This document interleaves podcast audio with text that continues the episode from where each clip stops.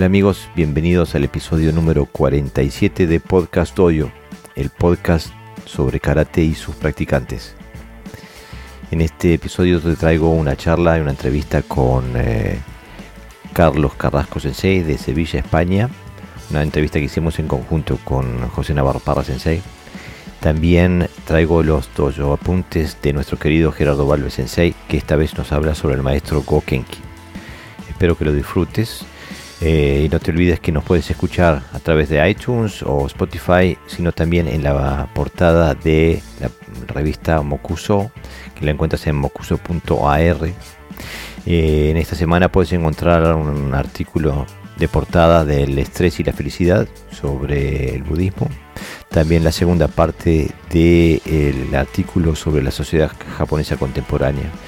Eh, y un artículo que se llama ¿De qué manera los argentinos deberíamos relacionarnos con Japón? Pero creo que es extendible a toda eh, la comunidad latinoamericana. Desde ya te espero que disfrutes del podcast y bueno, y nos vemos el próximo domingo.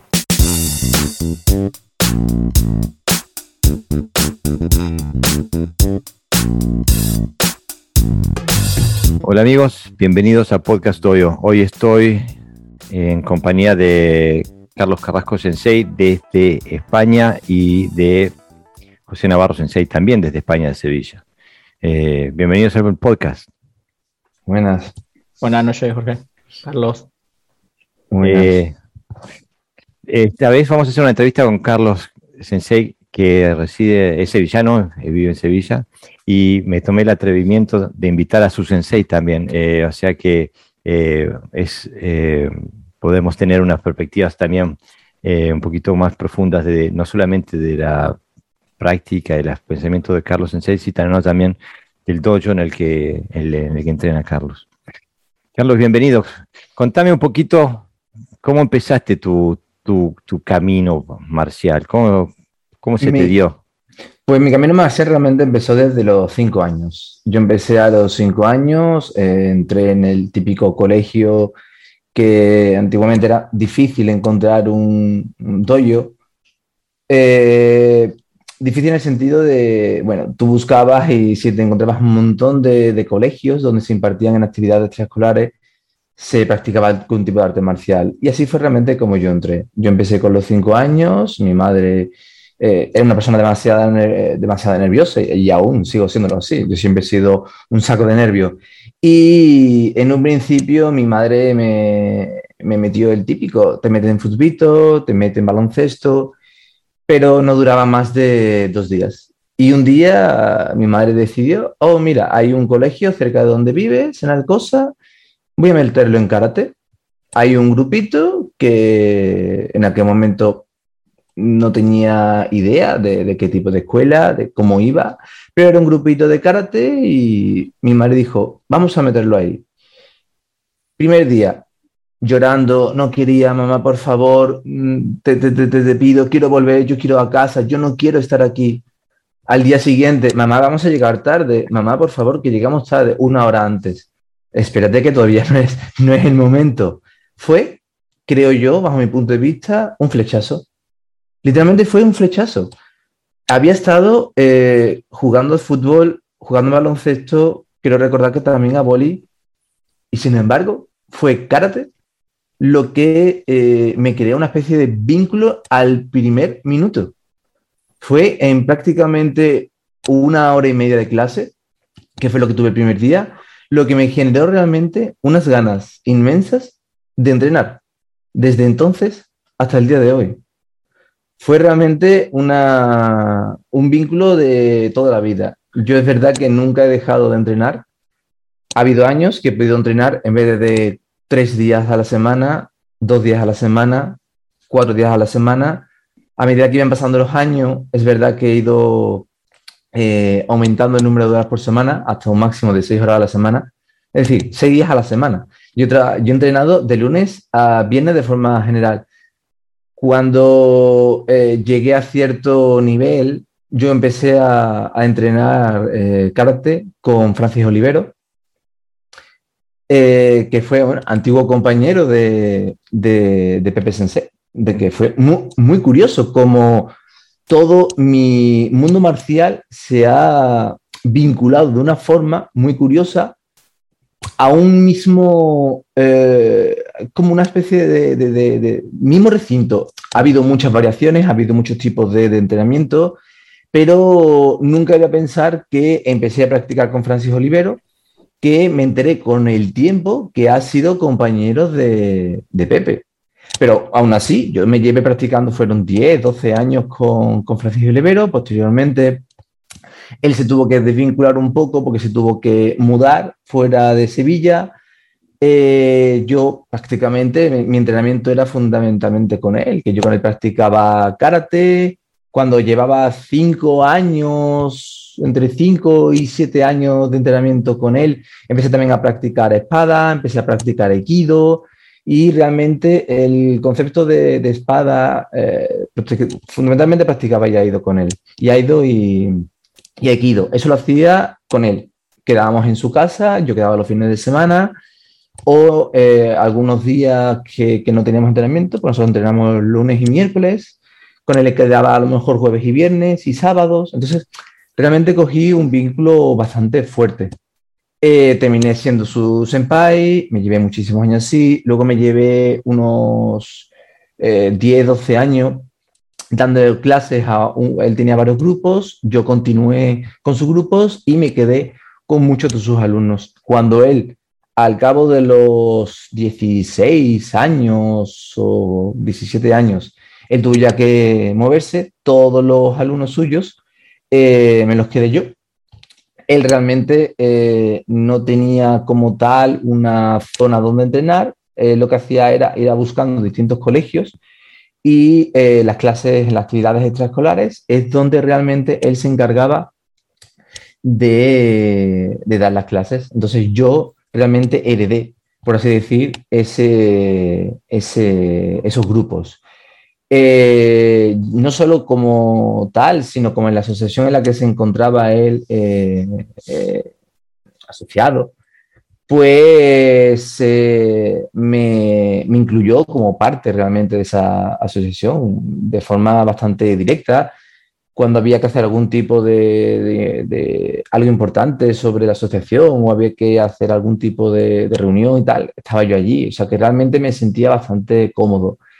Una vez que se desvinculó, claro, yo me quedé durante cuestión de un año, me quedé de una forma un poco no voy a decir cortada, pero sí tenía la sensación de yo necesito entrenar. Y sigo entrenando, por supuesto, pero era ya un entrenamiento más personal.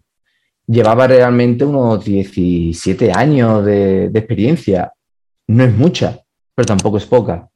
Entonces, yo seguía dando las clases a los chicos y una vez cada 15 días, más o menos, era cada 15 días, era dos veces al mes, yo iba hasta, hasta Cádiz eh, realmente a, practicar con él, porque se fue a Cádiz y está ahí al lado realmente, no está muy lejos, pero claro, ya el hecho del movimiento, yo en aquel momento ya estaba terminando la, universidad, entonces, claro.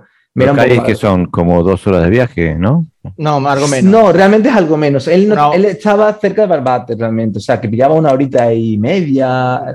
Estaba entre medio, no exactamente en Barbate, era un poquito antes. Era, creo, que, quiero recordar que era exactamente en Jerez. Jerez de la Frontera. Que eso quiero que pilla una, hora, y cuarto. Una hora y cuarto, hora y veinte. No es mucho realmente, o sea, se puede hacer perfectamente. Pero él también tenía mucha dificultad a la hora de, de poder quedar. Entonces, quedábamos los fines de semana porque él, eh, bueno, allí ya eh, el vínculo con el karate lo dejó un poco, eh, se encargó un poco mal, él estaba trabajando luego en una de instructor en un, en un gimnasio, entonces claro, estaba como rehaciendo un poco también su vida, porque bueno, aquí no le fue del todo bien, entonces bueno, pues él se mudó allí porque allí tenía oportunidades de, cada uno hace con su vida lo mejor que puede. Entonces, claro, yo en ese momento, eh, durante un tiempo, fueron más o menos un par de años en total, yo lo que hacía era un entrenamiento pues un poco más pausado.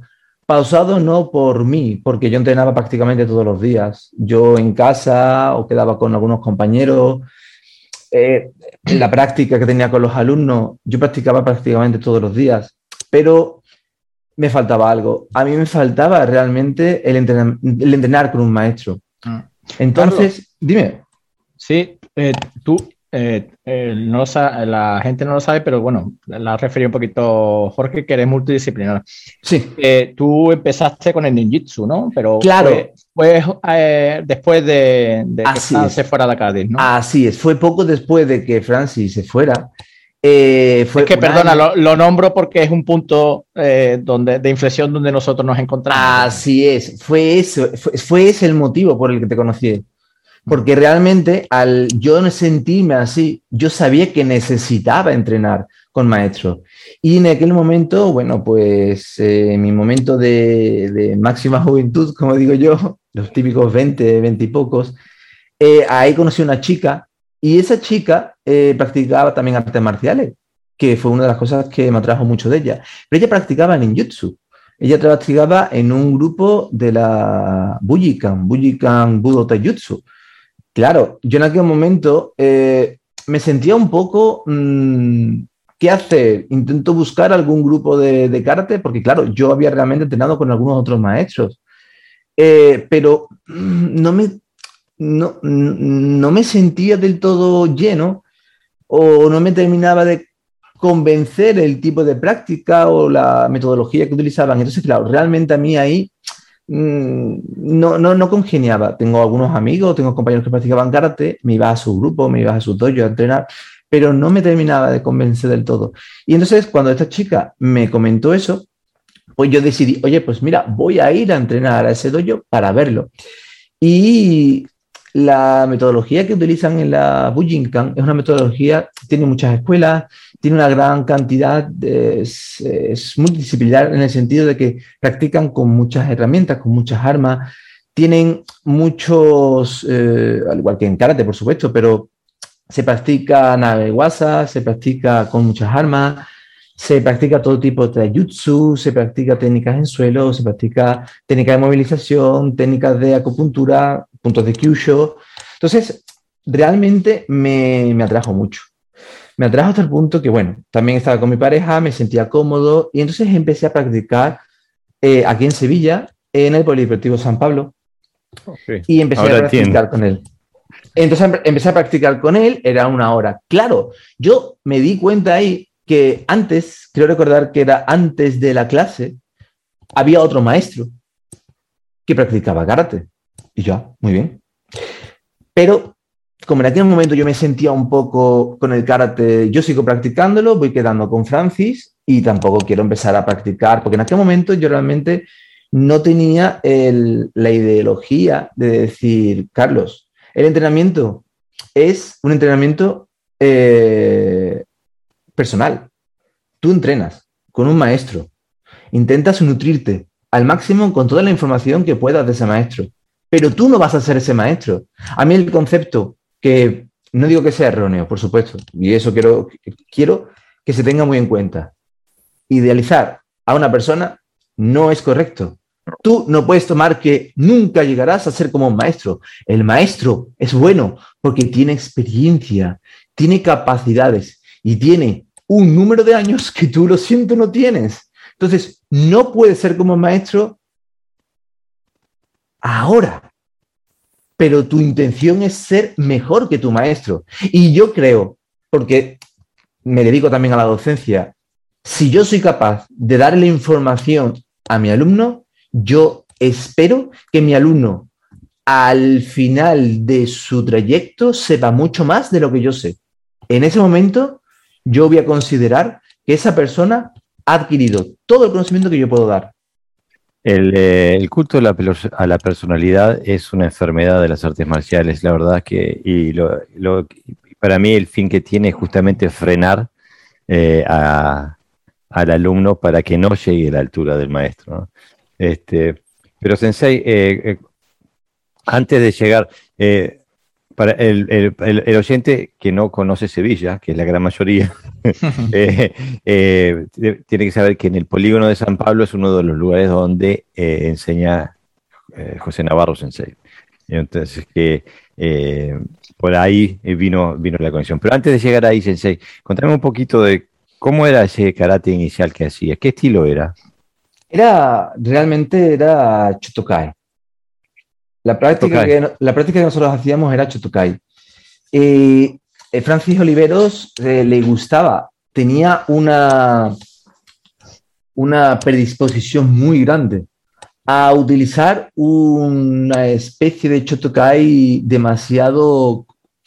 Él siempre decía, para mí, karate es un látigo. Es un látigo, pero a la vez es una cadena. buscaba siempre posiciones gigantescas, desplazamientos muy largos. Entonces, realmente él eh, siempre ha buscado un Chotokai bastante, no voy a decir eh, desde un punto de vista negativo, porque nunca lo he visto negativo. A mí se me ha gustado, es lo que realmente siempre practicaba. Eh, nunca había visto cierta capacidad de identificar el concepto tensión muscular con respecto a movilidad muscular. Es decir, todos los ejercicios, todas las técnicas, todos los katas, siempre buscábamos una especie de, de composición gelatinosa tu cuerpo se tenía que mover como una gelatina, salvo en el momento del impacto que se tenía que transformar en una piedra. Era un concepto que a mí me gustaba, porque yo de chico siempre he estado muy gordito. Entonces a mí el concepto moverme, eh, si tenías que crear un poco de tensión, a mí me cansaba, me hacía sudar y eso me repelía. Entonces, claro, en aquellos momentos a mí ese tipo de karate eh, me era muy necesario. Era un Chotokai o yo lo veía como una especie de Chotokai y para mí Chotokai sabía que si yo pensaba en Chotokan el tipo de movimiento era un poco más ligeramente estático, eh, muscularmente era más tenso y para mí el Chotokai yo lo veía más como algo mucho más elástico, posiciones mucho más largas, más suelto. Entonces, claro, el karate que nosotros practicábamos era fundamentalmente Chotokai. Y, era un, karate bastante eh, elástico, no digo que no, en posiciones, la verdad es que a mí me gustaba mucho el tipo de movimiento. Y bueno, realmente fue lo que he estado entrenando todo este tiempo. Para hacer un, paréntesis, para, eh, porque no sé el grado de conocimiento que hay sobre el Shotokai en, en, en eh, América Latina especialmente, porque eh, en España sí, eh, digo, creo que el, país que hay más Shotokai después de, de Japón, me parece que es España, pero en América Latina creo que no es muy conocido. Pepe, ¿podrías concisamente explicar de qué se trata y de dónde proviene quiero decir el Shotokai, sí. Sí, bueno, el Shotokai viene de, del maestro Gami. El maestro Gami fue alumno de, de Funakoshi por lo que se ve, uno de los alumnos aventajados y decían que heredaría la escuela, al final no, se, no quedó ahí, pero bueno. Y entonces él también practicaba Aikido con el maestro Inoue. Inoue era, eh, era un maestro, mm, dicen de Aikido, pero realmente practicaba el Shinwi Taido, que es un sistema eh, también parecido al Aikido, donde se dice eh, que se inspiró el, maestro Ueshiba, sobre todo porque Ueshiba en una época, no sé si fue alumno, no tengo esa referencia, o fue compañero de, de, Inoue. Entonces se nutrió mucho de, esa escuela, sobre todo del espíritu ¿no? de esa escuela. Él, bueno, tenía un problema físico, enfermó y entonces no podía hacer un gran gasto de energía en sus movimientos. Y entonces se planteó eh, que si su carrera iba, de karate iba a acabar ahí, ¿no? Y entonces la única forma que tenía de poder practicar es quitando toda aquella tensión. Entonces todos sus estudios estaban basados en la descontracción del cuerpo. Entonces él, se dice que llegó a comprender que la relajación es más fuerte que la tensión. Entonces quita todo movimiento, eh, toda tensión muscular eh, mm, que le es innecesaria a cada movimiento. Eh, eso él pensaba. De hecho, hacía un hikite relajado, hacía movimiento de brazo sin tensión, el puño se estira en forma de nakadaka, no se golpea con el seike, es el puño clásico porque la idea es como atravesar, siempre la idea de, expandirse, ¿no? Por eso dice Carlos que es un estilo largo, porque para, eh, no se quería quedar solo en movimiento del cuerpo, sino expandir la energía. Entonces, son movimientos muy largos, muy elásticos, eh, muy dificultosos para aquella gente que no tiene muchas cualidades. Muy atlético, ¿no? Muy atlético, sí. Para mí bastante permisivo porque eh, se esfuerza demasiado el movimiento, entonces si tiene ciertas cualidades no hay problema, pero si no las tiene acabas teniendo problemas de rodilla, de, bueno, de cadera y, y demás. Y entonces la idea principal del maestro Gami es, era esa, descontraer el cuerpo, quitar toda tensión innecesaria y, y, para él no era un karate marcial, era un soho budo, una forma interna de, trabajar. También trabajó con escuela china, con un maestro de, de Tai Chi y, y, el arma principal de, de Shotokai precisamente para buscar esa, esa expresión de, de, longitud en el movimiento, es el bo, ¿eh? que, que, te, le ayuda, ve las catas de Shotokai y, y, no tiene nada que ver con el karate japonés y, mucho menos con el karate okinawense. ¿no? sí. Pero porque mantiene el nombre de karate por mantenerlo, quiero decir, porque su idea no, no iba ya por esa, por esa forma. Digamos que lo creó basado en una necesidad personal y luego, bueno, se convirtió en, un estilo. ¿eh? bueno, es para que, para que, muchas gracias Pepe, para que la audiencia se haga un poquito la idea. Yo sé que mm. tenemos algunos, algunos oyentes, eh, por ejemplo Miguel Ángel eh, Flores Soto, sensei de, de Chile, que entrena en Shotokai, pero por lo mm. general no es un estilo, una escuela muy conocida en, en, América Latina. Carlos, sensei, seguimos entonces. Este, eh, bueno, llegaste al, ninju, al ninjutsu. venías haciendo karate, habías hecho yaido. Eh, ¿Y qué pasó?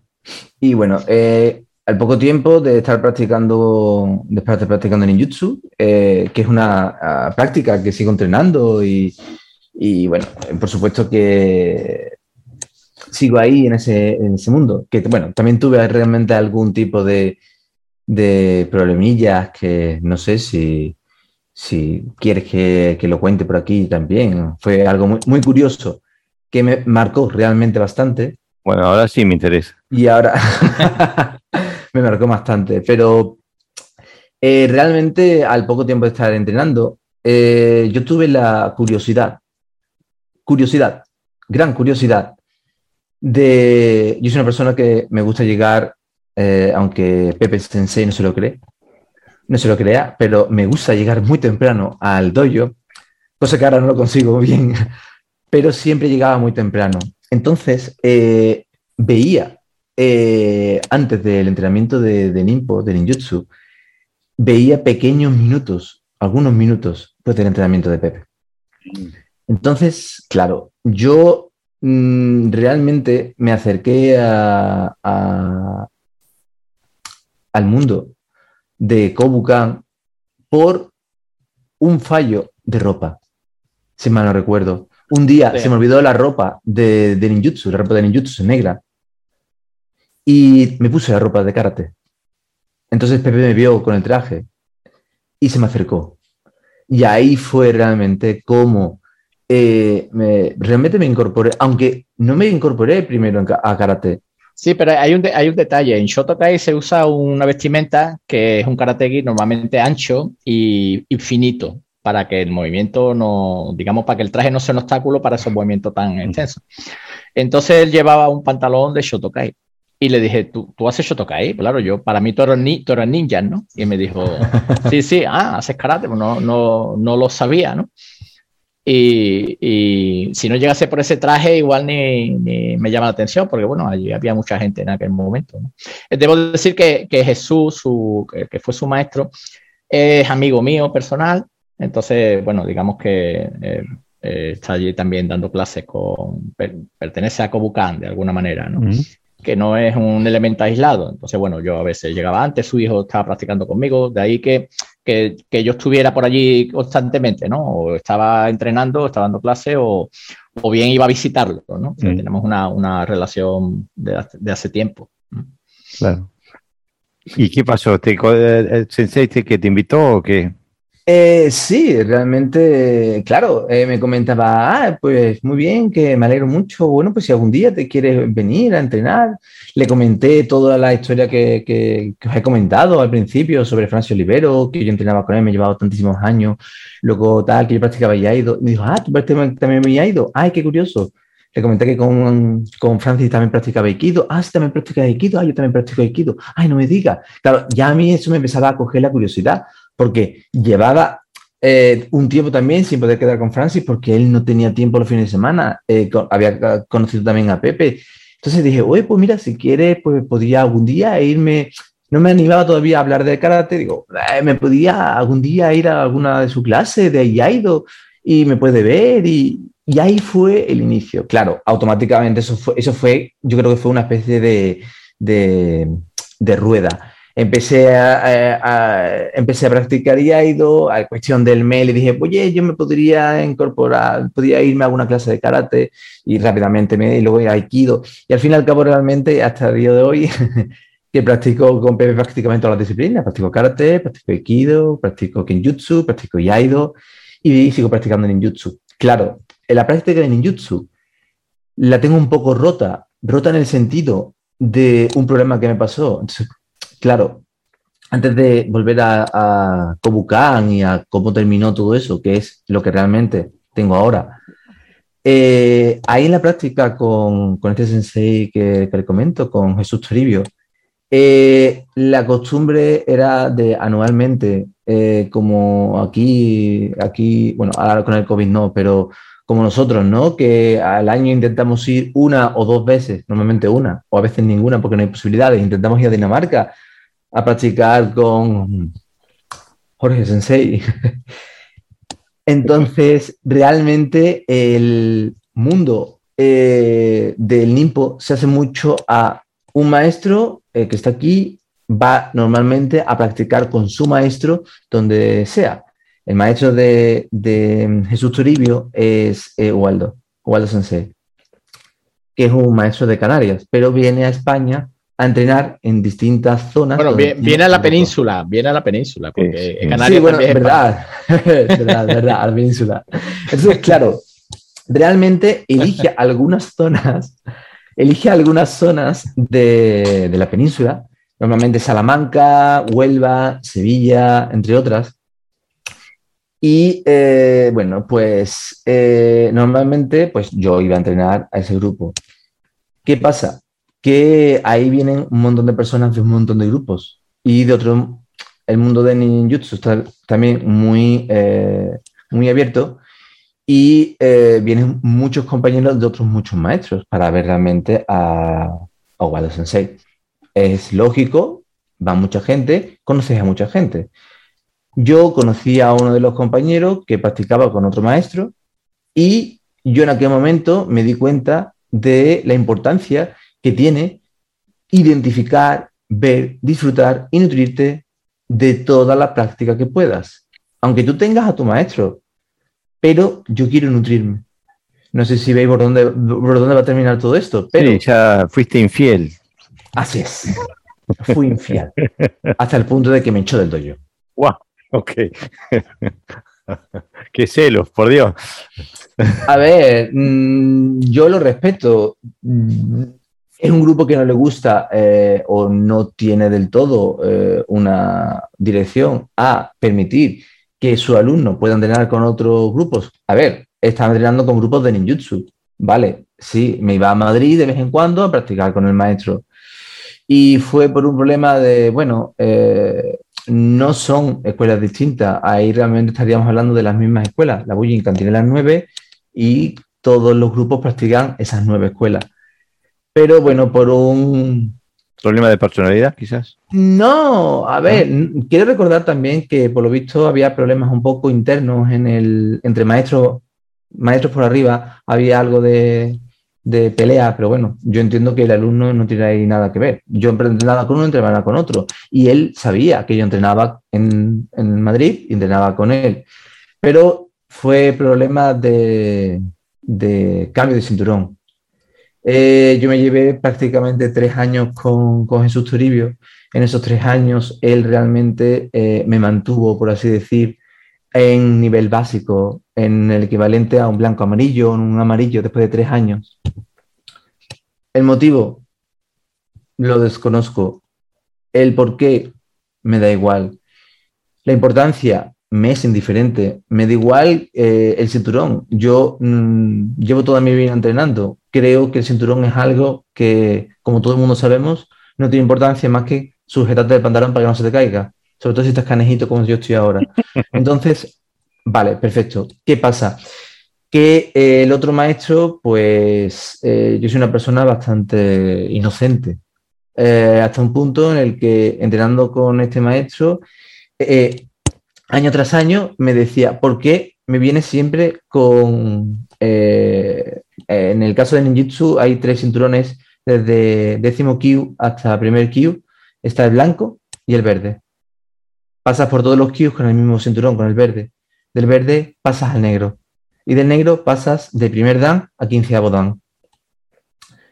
Bastante cantidad de, de grados. Entonces, tú realmente ves físicamente tres cinturones blanco, que es décimo Q, todo el, todo el paso de los Qs, que sería verde, o para el caso de las chicas sería rojo, y para el caso de negro, que eres negro, todos los danes. Me iba viendo siempre con el cinturón, o sea, el primer año entero me vio con el cinturón blanco, cuando realmente la Bujinkan, cada uno tiene un procedimiento, un proceso de, cambio de cinturón. Ahí no te puedes meter tampoco, cada maestro tiene un mundo y considera que tienes el tiempo o no tienes el tiempo y tienes la experiencia con el tiempo necesario. Cada uno elige, por supuesto. Eh, aunque realmente después de practicar más de 17, eh, 18 años, bueno, entiendo que la capacidad de una persona para asimilar conceptos debe ser ligeramente mayor, solo ligeramente.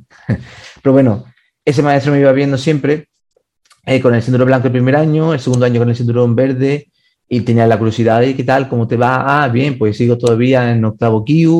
Eh, después de un año, al año siguiente, ¿cómo, ¿cómo, te va? Ah, no, voy por el séptimo Q. Le extrañaba un montón que fuera a prácticamente eh, Q por año. Un Q por año para una disciplina que tiene tantísima cantidad de grados es muy extraño. Entonces, claro, él un día me dijo, mira, a mí me da un poco de cosa de verte entrenar eh, y como vienen gente de, de muchos lados aquí a este, a, este grupo, a estos cursos, me da un poco también de, reparo de verte entrenar, que la gente te vea y eh, no vea realmente que llevas tantísimos años entrenando. Yo te veo y no veo un cinturón, mm, yo no veo a un octavo Q, yo no veo a un cinturón blanco amarillo. Por los años que llevas, no, no, no, no lo veo ni siquiera en el primer minuto. Eso es, una, o sea, es algo personal, perfecto.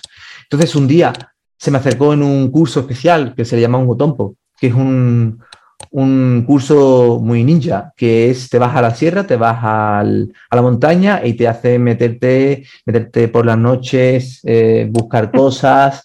es un poco cómo viviría un ninja en, el, en la selva, prácticamente. Y en ese curso, pues me dijo, mira, yo me gustaría ver a nuestro nivel, al, trabajo que nosotros tenemos, el grado que tendrías, ¿te importa? Y yo sin problema, si usted me quiere examinar, yo lo acepto. Eh, simplemente me vas a ver lo que, lo, que, lo que desarrollo. Entonces él empezó a examinarme. No sabía que me estaba examinando, para él era un examen, entonces me empezó a, a coger el temario, empezó a verme, venga, hazme tal, hazme tal, hazme tal, hazme tal. Y en cuestión de dos horas, que fue más o menos lo que duró el concepto, el, examen, por así decir, me dijo, oye, voy a parar aquí, porque si sigo así, eh, me va a dar vergüenza por los compañeros que están aquí alrededor. Entonces, eh, solo que me has demostrado en los años que llevas practicando en YouTube, tienes conocimiento, tienes experiencia más que suficiente para ser Shodan. Eh, pero bueno, vale. Yo me fui, sin nada. Es decir, lo acepté, ah, muchas gracias. Me fui al siguiente curso al año siguiente. Y ahí me volví a ver.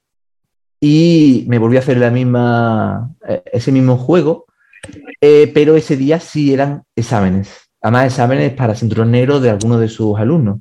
Y él me, me estuvo como examinando de una forma un poco invisible Al terminar la, clase, puso en la parte de los, de los que se estaban examinando, lo sentó y le dio el cinturón. Y a mí se me acercó y me dijo, mira Carlos, yo bajo mi experiencia y mi visión, creo que no es justo que sigas después de cuatro años eh, siendo un séptimo Q, que es el equivalente a un cinturón amarillo, después de tanto tiempo, tantísima experiencia, tantos años de experiencia que llevas. Entonces, si me permites, yo te voy a dar el cinturón negro de nuestro grupo para que cuando vengas a nuestra a nuestros cursos, tú te puedas poner tu cinturón negro y la gente eh, pueda entrenar contigo sabiendo que eres Shodan, que eres un cinturón negro. Yo le dije, no, no es necesario, tampoco quiero que haya problemas, no quiero, no, no, no, por favor, tú haces lo que quieres, por supuesto, si lo quieres aceptar, lo aceptas, si no, no lo aceptes. Yo soy una persona que nunca digo que no a nadie. Si tú me quieres dar un grado, yo lo voy a aceptar. Dame lo que quieras, me da igual. Yo sé lo que soy, sé lo que tengo y sé lo que entreno. Y para mí lo importante es que estoy entrenando y que sigo entrenando. Entonces, claro, él me dio el cinturón negro y pues yo tenía mi cinturón negro en mi mochilita, que cuando iba a los cursos me ponía mi cinturón negro. Cuando iba a Sevilla a entrenar, que yo era mi entrenamiento diario, porque yo los lunes y los miércoles, o los martes y los jueves, lunes y miércoles, entrenaba en Ninjutsu, me ponía mi cinturón verde, con mi grado. Entrenaba y luego me iba a, casa. Ya está. ¿Qué pasa? Que un día una de las fotos eh, por Facebook se filtró de uno de los cursos de, que dio que se dio en Sevilla, eh, allí en Madrid, se vio. Entonces le llegó esa foto, le llegó a, a Toribio. Toribio vio esa foto y me preguntó, oye Carlos, ¿qué, ¿qué, ha pasado? ¿Por qué? Le comenté esto, tal cual y dijo, ah, vale, no lo veo de, no lo veo correcto, yo lo entendí y le pedí perdón, porque entiendo también la posible culpa de poder aceptar o no, porque fui yo el que lo acepté, por supuesto. Pero le dije, a ver, mm, si yo ahora mismo me voy a, a, Dinamarca, me voy a Londres, me voy a Portugal y me dan un título de licenciado en química, lo voy a aceptar, yo soy licenciado en química por la Universidad de Sevilla. Si tú me quieres dar un título de licenciado en química por la Universidad de Portugal o por la Universidad de Salamanca, lo voy a aceptar. ¿Por qué? Porque realmente es como una convalidación. Claro. ¿Vale? Lo voy a aceptar igualmente. Es verdad que el grado que tenía aquí era menor que el grado que tenía en otro sitio, pero me da igual. Si tú aquí en Sevilla me quieres dar un, todavía estoy en tercero de carrera, pero en Dinamarca o en Portugal me quieres dar el, el grado pues la licenciatura, porque me ves que por examen lo he pasado, lo voy a aceptar igualmente. Soy licenciado en tal sitio por tal cosa y soy licenciado o soy todavía un estudiante en tal otro sitio. Me da igual, lo voy a aceptar todo.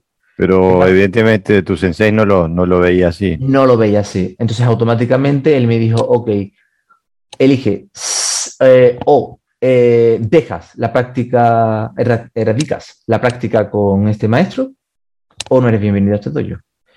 Y mi mente primero pensó, bueno, yo quiero seguir entrenando, pues eh, voy a seguir entrenando. Y considero que a mí nadie me debe prohibir la práctica con nadie. No por nada, sino por, educación. Eh, pero respeto que no me quieras permitir entrar a su dojo. Con lo cual, acepté la solicitud a no volver a entrar en el dojo. Entonces, eh, no voy a, decir que no voy a entrenar con una persona porque no estoy haciendo nada malo por entrenar con alguien. Entonces, automáticamente, pues, no pude volver a entrar en el dojo. Esos temas son, eh, son escabrosos. Digo, a, mí nunca se me ocurriría imponerle nada a un alumno. La gente es libre de entrenar con quien quiera y donde quiera. Y, este, pero digo, eh, yo recuerdo en mi dojo en el dojo de Ogami Sensei en, Suecia, que una vez eh, me contaban los viejos del dojo en aquel momento, me contaban, eh, dos de ellos habían ido a Londres a entrenar, a entrenar con Otsuka Sensei, el fundador del estilo.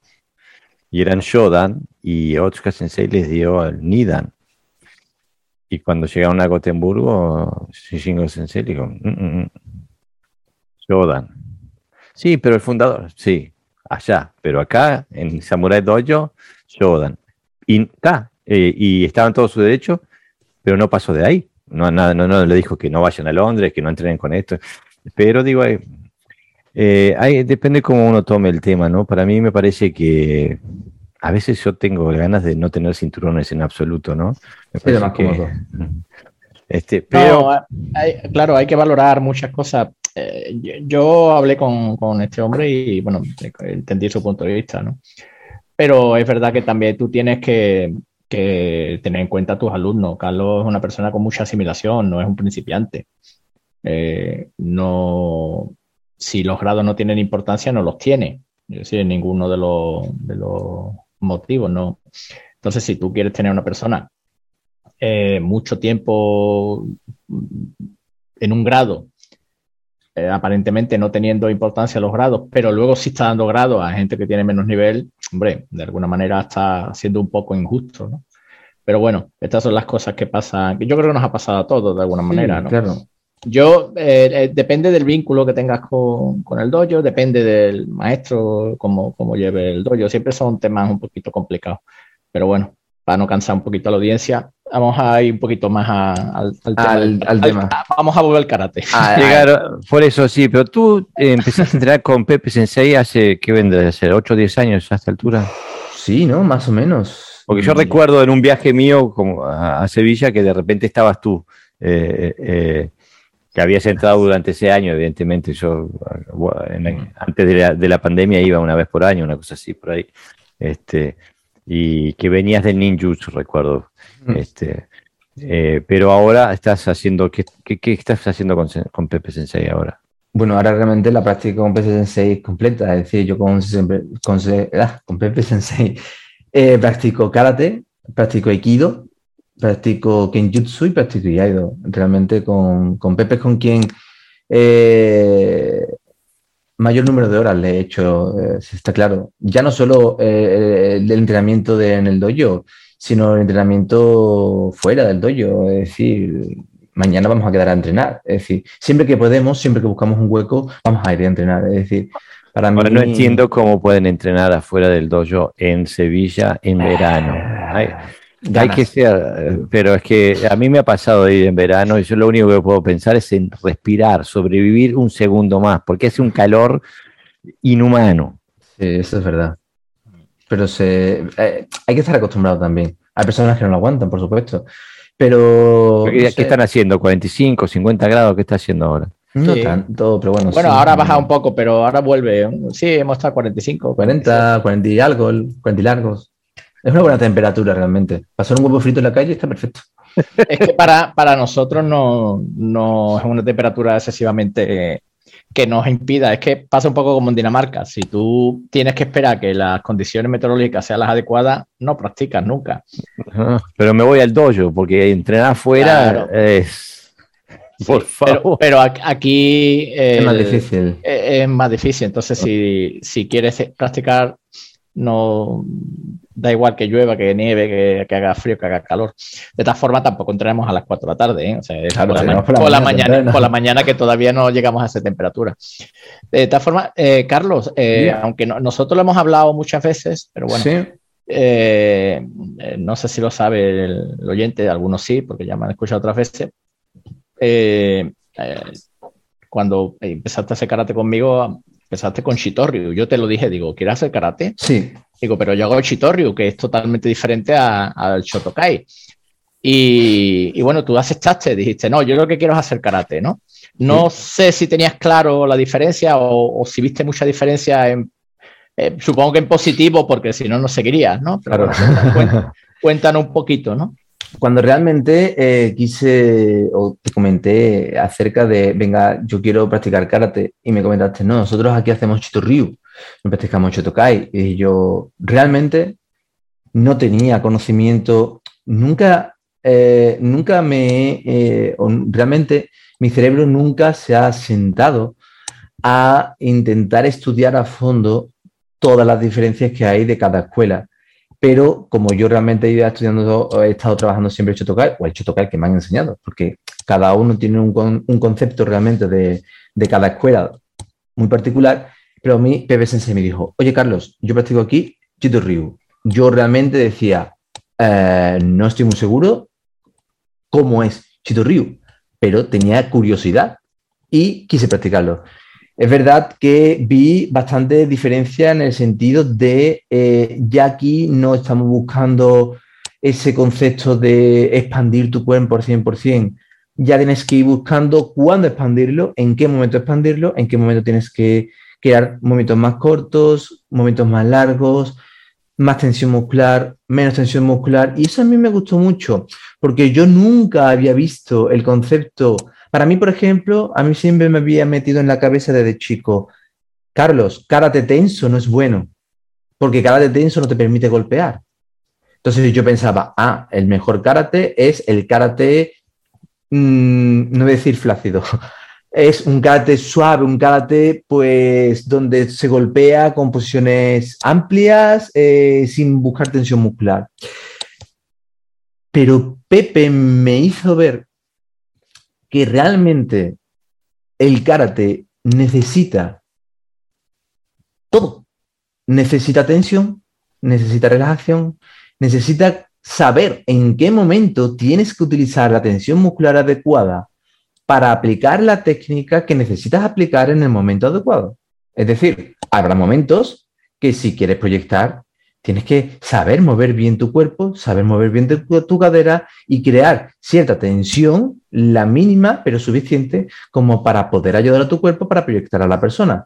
Si quieres hacer una defensa, pues a veces tendrás que hacer momentos más cortos si la distancia del oponente es corta. Es decir, me di cuenta de que había momentos en los que cierta tensión muscular, tensión muscular, eh, no digo que te transformes en una pieza de roca, Tensión muscular es simplemente que ciertos músculos de tu cuerpo se contraigan lo suficiente como para que aplique la técnica. Hay personas no hay, eh, no hay el, el, movimiento humano es imposible si no hay contracción muscular, ¿no? Para que poder mover un brazo, un músculo se contrae, el otro se, se, claro, extiende, ¿no? Pero la sobrecontracción ah, no los excesos, es Claro, claro. Es que desde el Shotokai todo lo que no sea ir relajar es, contracción muscular, es decir, claro. Eh, ello en la, en la tensión final, lo que en alguna escuela se llama Kime, se interpreta como que tú frenas la fuerza. Y es verdad, la frenas porque sí, claro que pasa un poco como pasa en Shotokai, ¿no? Que,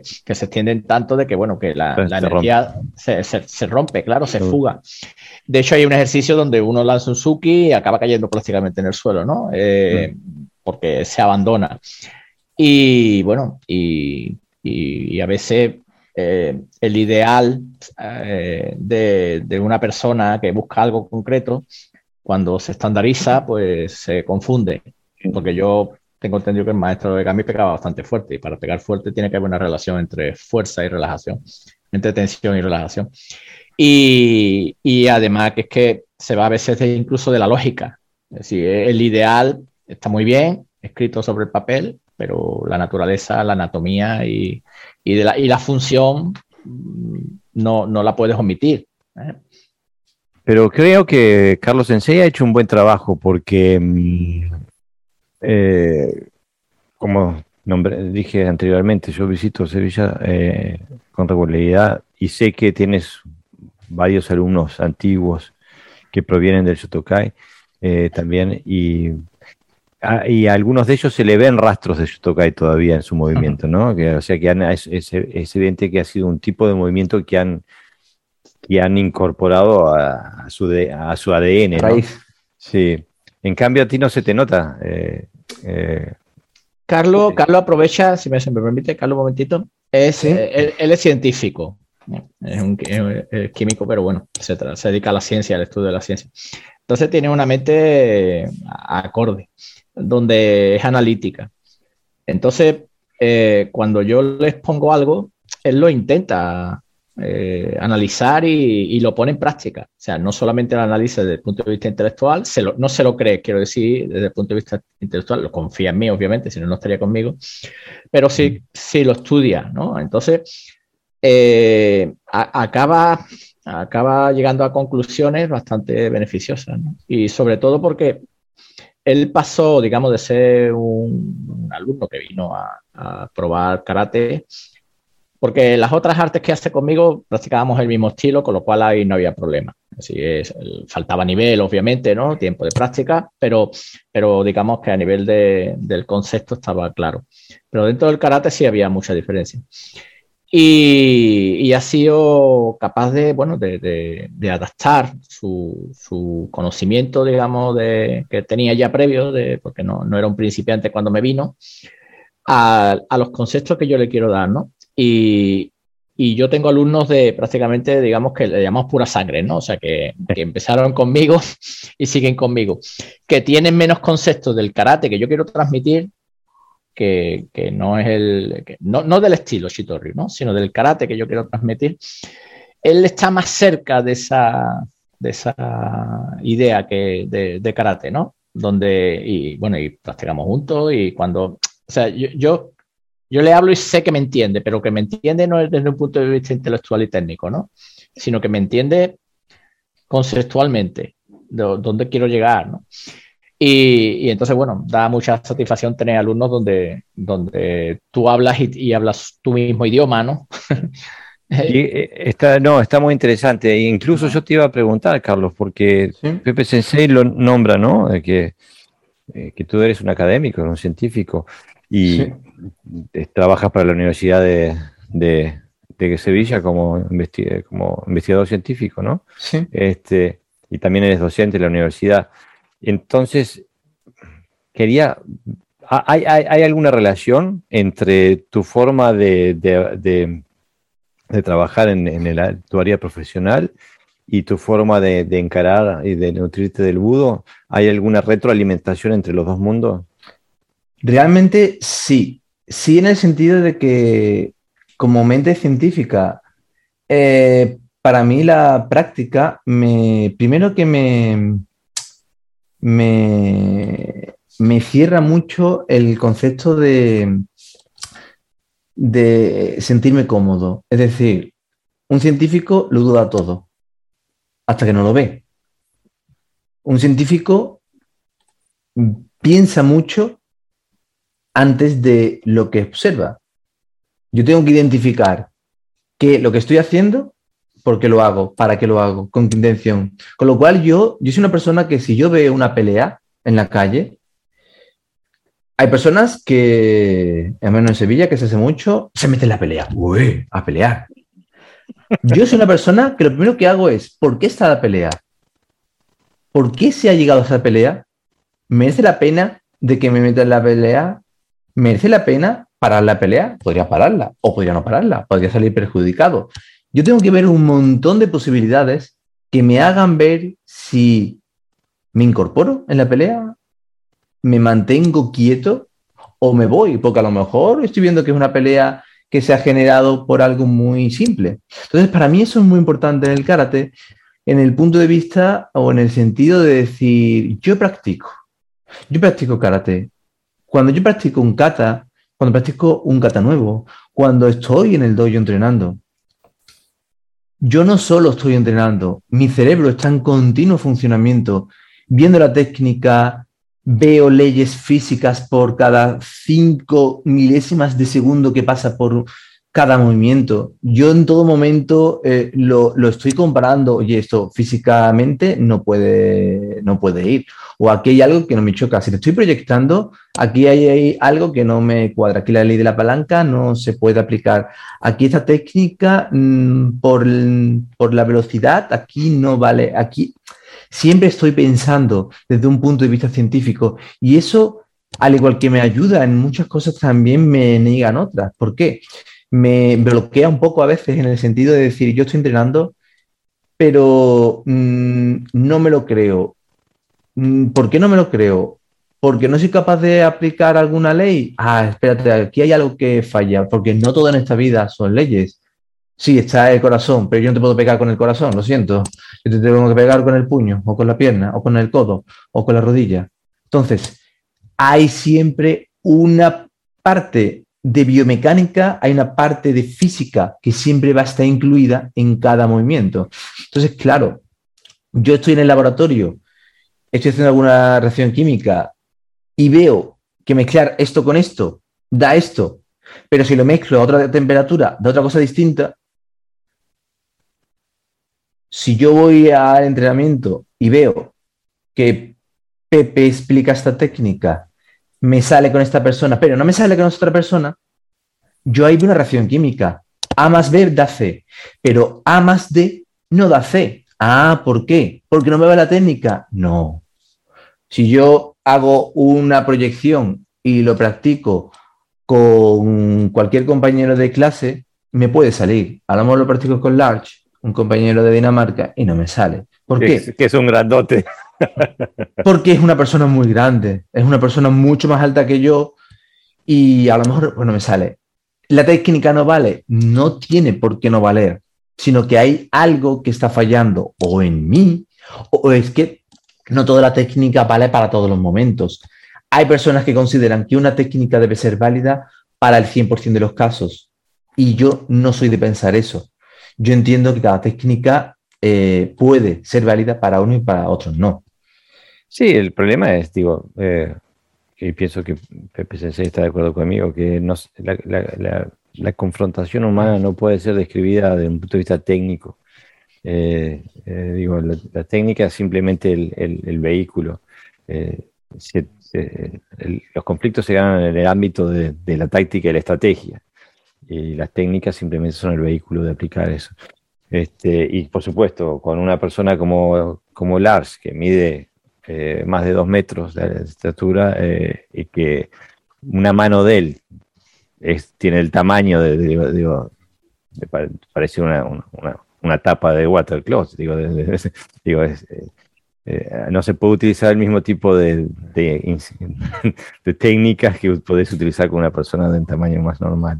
Sí, pero aquí es, aquí es interesante cómo, se cómo se puede usar de forma correcta esa mente analítica y, cómo se puede usar también de forma incorrecta eh, esa, mentalidad, porque el karate tiene muchas particularidades, ¿eh? es algo orgánico, algo que está vivo, como dice Carlos, ¿no? No, no se puede aplicar en el, mismo, en el mismo contexto, no se puede aplicar quizás la misma técnica, sí el mm. principio. Exactamente. el, principio siempre es, si es principio es porque es válido siempre. Claro. Eh, pero la, expresión técnica varía, por supuesto. Otra cosa es que el resultado de aplicarse principio no, no sea el deseado por, por, eh, por elementos externos, digamos, mm. ¿no? Pero tú te estás usando correctamente y eso es lo que a mí me gusta y me interesa del mundo marcial, ¿no? Que más allá del resultado, el camino también es importante, ¿no? El camino que, que recorro. Entonces, eh, Carlos no se da cuenta, pero él, dentro del arte marcial, quizá en su mente, eh, usa una mente quizá demasiado analítica. A mí me pasa también, ¿eh? yo soy demasiado analítico. Pero, pero eh, algo que está por encima de eso y por eso tiene rapidez en, aprender es la disponibilidad. Y eso es imprescindible.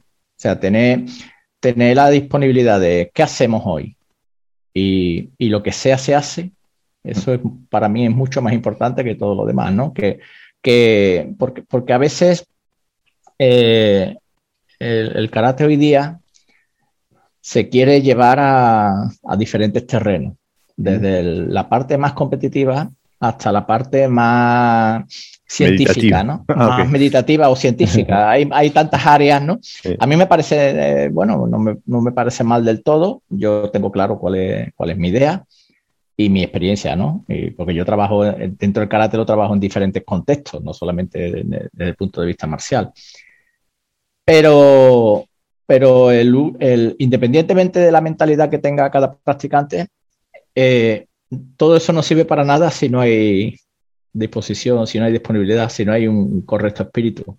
Con lo cual, eh, eh, independientemente de cómo nos definamos nosotros, si me analizo como filósofo, como científico, como deportista, eh, todo eso queda supeditado a la realidad de lo que, te, de lo que el karate te, va a demandar, ¿no? Y lo que te va a demandar es, estar ahí presente, practicando y, con la mente abierta y sobre todo, como tú decías antes, el corazón no pega, pero tienes que tenerlo abierto para, acumular energía para pegar, ¿no?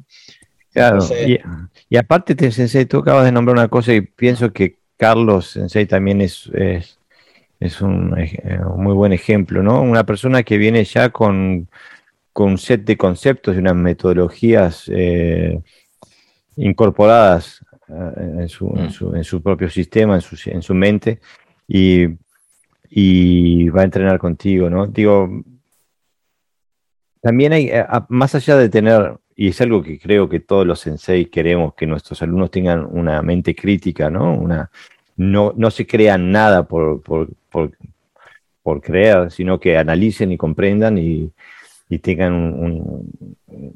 una razón propia.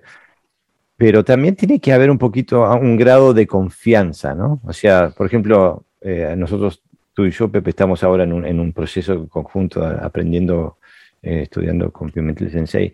Yo tengo que, les, les, tiendo un cheque en blanco también al Sensei, porque yo sé que hay cosas que lo va a decir o, o metodología de entrenamiento que va a hacer, va a utilizar conmigo, que ya vengo formado y pataqueado por 40 años de práctica, que van a contradecir lo que yo digo. Pero si yo quiero estar ahí, tengo que darle una oportunidad de, de ¿no? De, de, probar su caso, por así decirlo, ¿no? Y, y, no, no cortar todo eh, digo, de lo que, lo que, lo que contradice la, ya, ya, mi visión, porque entonces no aprendo nunca más nada, ¿no?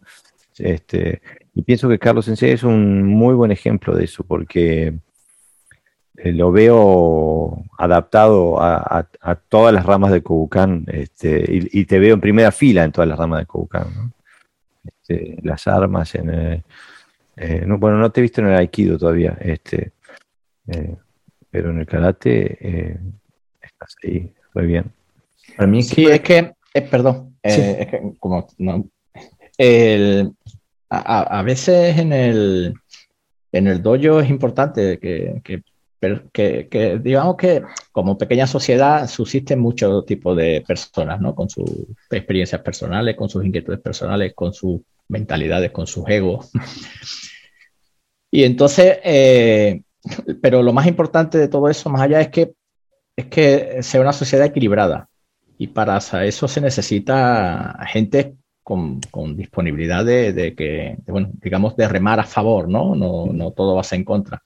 Y a veces se interpreta mal que, criticar es remar en contra, ¿no? Y, entonces la crítica cuando no aporta nada, entonces ya no es crítica, ¿no? Es algo, es otra cosa. Entonces, bueno, eh, eh, digamos que hay karatecas a veces anónimos, sin mucho nombre, sin mucho prestigio, que están aportando al karate bastante. ¿eh? bastante y bueno, y, yo creo que, también hay que tenerlos en cuenta, ¿no? Más, allá del nombre que tenga, ¿no? Y, que es un elemento importante dentro de, bueno, del, del dojo, pero también del karate en general, ¿no? Porque se tiende a sumar y, no todo el mundo, aunque haga lo mismo, suma. ¿eh? Y, eso, y eso hay que tenerlo en cuenta. Así que bueno, lo, eh, en Aikido eh, es un poco eh, es un poco como yo, es decir, un poco loco, ¿no? igual te hago una técnica relajada que a la siguiente que viene este proyecto a dos metros y tiene que estar constantemente adaptándote, ¿no? No hay, depende de la energía como surja, ¿no? Pero bueno, es para nosotros, ¿verdad, Carlos? El, el, la, el, en Kobukan hay diferentes disciplinas, pero bueno, eh, porque nos gusta, quiero decir, somos disciplinas desde el eh, principio, por nuestra trayectoria marcial, pero que hagamos lo que hagamos está bañado más o menos de, la misma esencia. No hay, no hay, si no, no, podríamos hacer, no podríamos hacer Aikido de una manera, el karate de otro, ¿no? Lo que hablamos siempre de, los principios universales, ¿no? Que están presentes en todas las disciplinas. Sí, yo es que realmente creo que, que, ese punto es un punto de vista nuestro. Es decir, yo confío en ti entreno contigo y siempre que tenemos alguna oportunidad de entrenar, vamos a entrenar. Y habrá días en los que, hay días en los que decimos, hoy, ¿qué entrenamos? Venga, vamos a entrenar Kido. Hoy, ¿qué entrenamos? Venga, vamos a entrenar espada. O vamos a entrenar yo. Vamos a entrenar karate. Es decir, para mí, la capacidad de poder quedar, la, capacidad de poder adaptarme, porque soy una persona que me adapto muy bien, me gusta adaptarme y considero una de mis virtudes más grandes y es la capacidad de adaptación. Y es, hoy hacemos? esto, no tengo ningún problema. ¿Me quieres cambiar algo? No tengo ningún problema. ¿Me quieres modificar alguna técnica? No tengo problema. ¿Me quieres cambiar algún kata? No tengo ningún problema. Hay otras personas que no son capaces de ser así. Pero yo creo que eso ayuda mucho también a que eh, la práctica vaya en ese, en ese camino y, vaya tan amena. Entonces, eh, eso no se conseguiría si yo no confiara en lo que en ese momento Pepe quisiera hacer. Si yo dudara de todo lo que hace Pepe, ah, no estaría entrenando con Pepe. Y, y B, no sería una, una, disposición real, porque si voy a dudar, no sería correcto. Tampoco voy a confiar al 100%. Yo no soy una persona que realmente confíe nunca al 100%. No por nada, sino porque siempre habrá alguna cosa en que a lo mejor no, no, no, no coincida del todo. Pero eso no significa en que desconfíe, eso significa que a lo mejor en ese punto, en ese aspecto, pues yo lo veo de otra pequeña forma.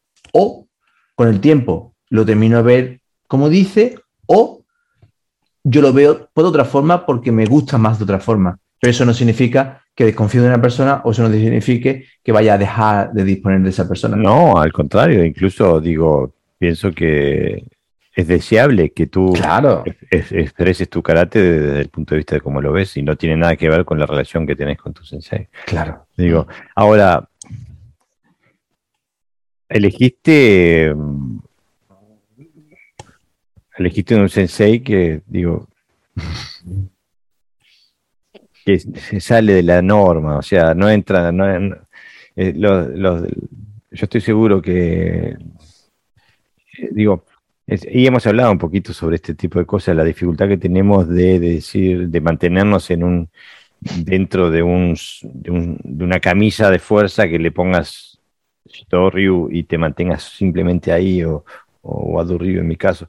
Y digo, me llamó la atención de que viniendo de una sola línea durante tanto tiempo hayas cambiado así de fácil, eh, en, el sentido fácil desde el punto de vista técnico, ¿no? Este, porque porque el karate de Pepe eh, Sensei es... Eh, Pepe Sensei hubiera nacido dos años atrás, 200 años atrás en Okinawa, antes de los estilos, no, no, no, no, no, hubiera habido ningún problema. Pero hoy como estamos, tenemos que conformar, decir, decir bueno, nosotros vamos por, tenemos esta, esta etiqueta, y la etiqueta le queda torcida a Sensei, ¿no? Porque es una, es una, persona que no se deja mm, limitar por ese tipo de cosas. Incluso, bueno, y la, la, prueba está que hace tantas artes marciales, digo, y me llamó la atención de que los dos son, tienen más o menos la, esa mentalidad, ¿no? De, buscar el budo en, muchas expresiones. Te quería hacer una pregunta en concreto. Eh, eh, porque me imagino que, que, sabrás de que hay muchos prejuicios, por lo menos desde la gente del karate, desde el mundillo del karate hacia el mundillo de la, de, la Bujinkan y los ninjas. Eh, em, ¿has, encontrado eh, prejuicios? te, han, hecho saber que, que, estás jugando a ser ninja o algo por el estilo? Sí, eh, veo mucho ese, ese, no es un choque, pero claro, hay muchas personas que ven el ninjutsu como algo mm, distinto. Entonces, claro, eh, tú piensas en, ah, practicas karate, pero por ambos bandos, desde la Bujinkan cuando descubren que practico karate, porque además muchas veces me dicen, eh, ah, tú eres karateca, que sí. ¿Por qué? Porque gritas mucho. Porque grito mucho, ¿cómo? Porque te proyecto y grito. A ver, es verdad que yo a veces digo un poco, yo no voy a decir que sea mudito, no lo soy. Nadie se lo creería si lo dices. Pero no sé, y, y en Gates es como, ah, qué silencioso, eres muy ninja. Siempre está ese juego de, de, Pero a mí realmente me gusta porque ambos mundos, porque lo veo realmente como dos mundos distintos, me aportan cosas distintas. Y yo soy una persona eh, que en ese aspecto me, yo soy como una planta. Eh, voy a estar intentando coger nutrientes de donde me pongas. Si tú me quieres poner una selva, si me quieres poner la sabana, si me quieres poner en una maceta de la casa de tal persona. No me importa identificar siempre y cuando me sienta cómodo. La Bujinkan me permite identificar muchas cosas, me permite ver muchas cosas y un tipo de movimiento que es muy específico de muchas cosas. Es todo muy amplio porque realmente eh, tendríamos que necesitar mucho tiempo para que yo me pusiera a explicar cada cosa, que no viene al caso. Pero en el karate es igual. Los de Bujinkan no conocen el karate o el karate que yo practico. Y los de karate no conocen el ninjutsu que yo practico. Depende de la situación y depende de lo que estés buscando. Porque si tú ves entrenar a los de la Bujinkan, no te crees un golpe, un suki de la Bujinkan, tú no te lo crees, no te crees que ese suki pueda ser correcto o siquiera útil. Pero es que tienes que ver la situación. Tú no estás pensando que vas a estar dando un suki como tal. Tienes que pensar que tienes que dar un suki con una armadura que pesa una tonelada y media. Pesa un montón y no te puedes mover con la facilidad con la que te puedes mover con la que se mueve un karateca. Son situaciones distintas y eso es lo que a mí me importa. Yo no solo veo cuando estoy haciendo la técnica, sino que veo el ambiente. No es lo mismo que estés practicando en tu casa, que estés practicando en un dojo. Cuando digo un dojo, digo un lugar donde entrenas. O estés practicando en la playa si quieres practicar simplemente en arena. O estés practicando en una superficie llena de pinchos. ¿No? Entonces, realmente es muy importante el ambiente y es muy importante con qué estés practicando y para qué estás practicando. Si estás practicando con una persona, si tu contrincante es una persona, le podrás atacar de una forma y le podrás hacer unas cosas. Si, está, si, el contrincante es un oso, lo siento, pero no le voy a meter un suki en el estómago, porque es que el oso se va a reír en mi cara. Entonces, para mí, la Bujinkan me mueve en un mundo muy distinto al que me mueve, por ejemplo, el karate. Con lo cual, disfruto mucho cuando se mete uno con otro. Ah, no digo que se meta en el caso malo, siempre, a ver, siempre está la gracia, ¿no? Si voy haciendo alguna técnica y me dice, ¿qué te pasa? Que parece que estás lanzando estrellitas ninja porque me agacho mucho, porque pongo unas posiciones tal o porque es agradable. ¿Por qué? Porque amor en esa situación veo una situación muy típica de la que me generaría la Bujinkan. Mm. Entonces, me gusta porque en cada situación vas a tener algo que hacer y el practicar Bujinkan, y el practicar Karate, y el practicar Aikido, y el practicar tal, y el practicar tantas cosas, me permite, como científico, ver una misma reacción en mucha, con muchos parámetros distintos. Y eso es lo que a mí me anima a practicar todo lo que practico. Y por eso me gusta tanto lo que practico, porque me permite ver una misma cosa de muchas formas. Yo practico una misma técnica eh, yo soy una persona también muy, muy metódica. Yo todo lo que entreno, todos los conceptos, todas las expresiones, todas las técnicas, todos los katas, yo me voy grabando, me voy viendo con los años, voy apuntándolo, tengo un montón de documentos, no sacados de internet, todo escrito por mí y lo que yo considero como yo lo veo, me lo voy escribiendo. Como yo practico tal kata, yo me grabo, yo no tengo vídeos de tal maestro practicando, yo veo al maestro, practico con el maestro y yo me grabo haciendo el kata como me ha enseñado el maestro y me veo tal kata con tal maestro, tal técnica con tal maestro. En karate, en aikido, hay muchas técnicas muy similares. La típica técnica del el kotekaechi. En ninjutsu tiene otro nombre, omotoyaku la situación es totalmente distinta. Es lo bonito. Lo bonito es que una misma técnica para una disciplina es una situación distinta. Para otra disciplina, la misma técnica con ciertos matices y ciertos cambios, por supuesto, pero es mismo concepto, distinta situación. Y eso es lo que a mí me gusta realmente de la práctica marcial. Sin, sin darte cuenta, Sensei, acabas de, mm, de apuntar a, a, lo, universal de la práctica que, tienes eh, y, también de lo universal de la práctica que se hace en el dojo de Pepe Sensei, porque eh, la gran mayoría de los dojos de karate, y la, este, puedo asegurar que la gran mayoría de los oyentes que solamente practican eh, karate, cuando tú dices kote gaeshi no saben de qué estás hablando, mm. porque no es una técnica que entre en la norma del karate normativo, del karate de masas, ¿no? Entonces, digo, y, sí, el, digo, el karate tiene aplicaciones en las que se puede utilizar el Kotegaeshi sin ningún problema y se lo puede ver en los katas también. Pero como la transformación, la modernización del karate lo ha, lo ha pauperizado tanto, hemos perdido un montón de, elementos técnicos eh, eh, y de conceptos técnicos también. Y, pero bueno, eh, pienso que la Kobukan hace un trabajo de intentar de recoger eso, de volver a recopilar ese tipo de información y volver a, descubrirla en el karate también, ¿no? Este, eh, a mí me pasa muy a menudo, en el, por ejemplo, en el Wado, como proviene también del Jiu-Jitsu, tenemos proyecciones, tenemos Ukemi, etcétera, etcétera. Y a veces me olvido y, hablando con, con, gente que proviene de otros estilos donde no hay ese elemento, este, y me digo, y, hablamos de cosas diferentes, ¿no? Porque no, no, tenemos esos conceptos en común.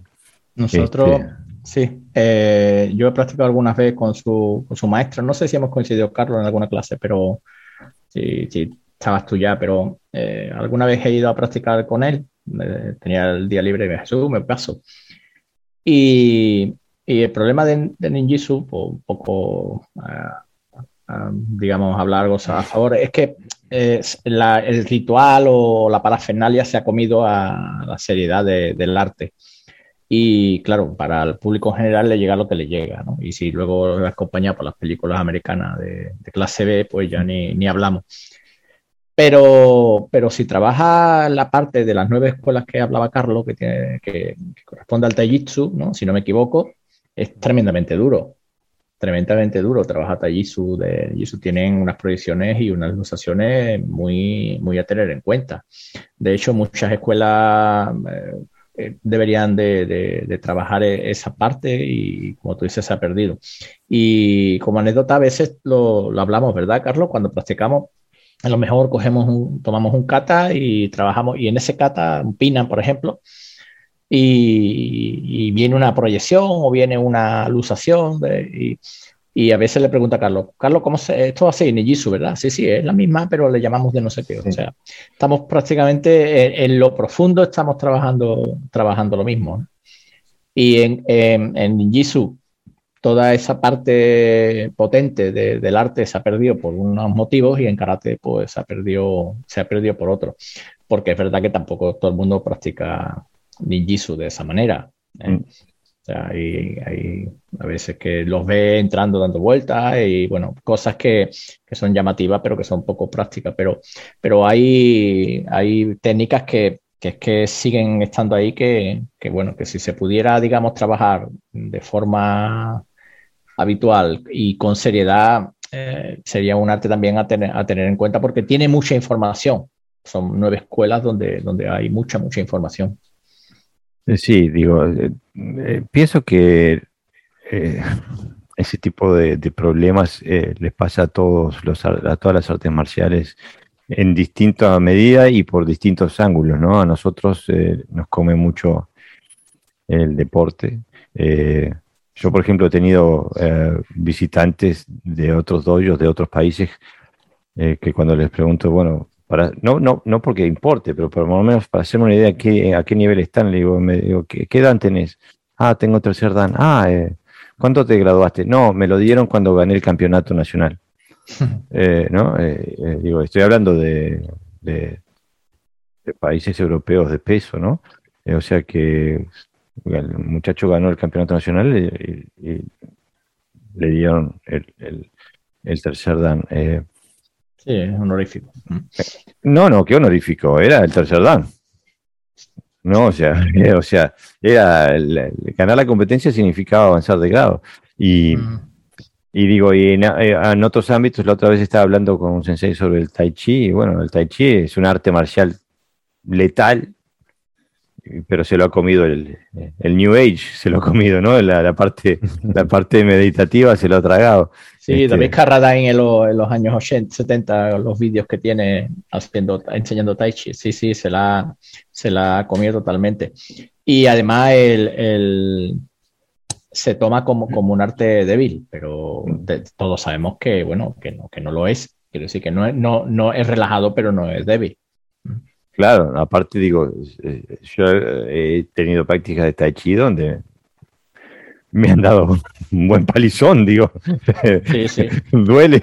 Es que muchas muchas técnicas de, este tipo de proyecciones y, de proyecciones y demás se han, se han estandarizado también. Entonces, por ejemplo, en Aikido, los kote se hacen contra alguien que te ataca un suki o que te va a agarrar con la mano a alguna zona. Entonces, tampoco con mucha velocidad, donde tú te da tiempo de, agarrarle el brazo, girarte, proyectarlo.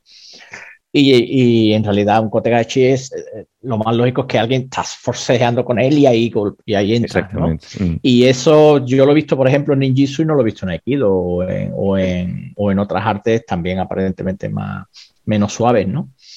Es, es, raro eso. Eh, la otra vez estaba viendo un video de Bas Rutten, no sé si lo conocen, es un, un antiguo eh, campeón de kickboxing y, hizo también un poco de MMA, es un holandés que vive en Estados Unidos ahora.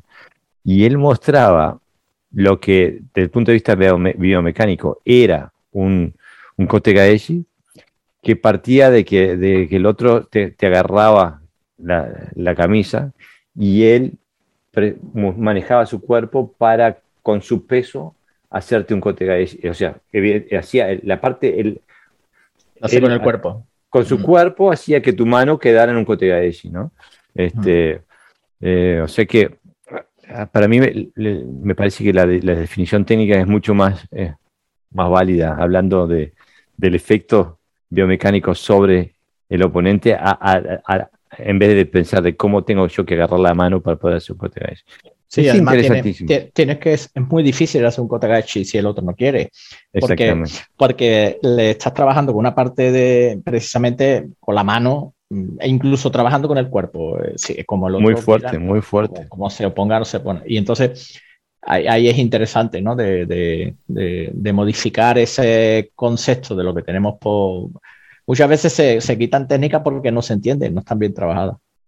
Eh, Carlos, hay una técnica, bueno, ya que tengo un ninja en el estudio, le pregunto. Este, hay una técnica que no sé el nombre, la he visto en YouTube.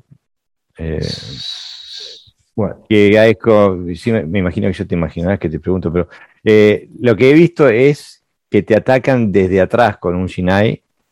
Eh, y la persona está sentada y tiene que esquivar el Shinai. El Tesamakin. ¿Cómo se llama?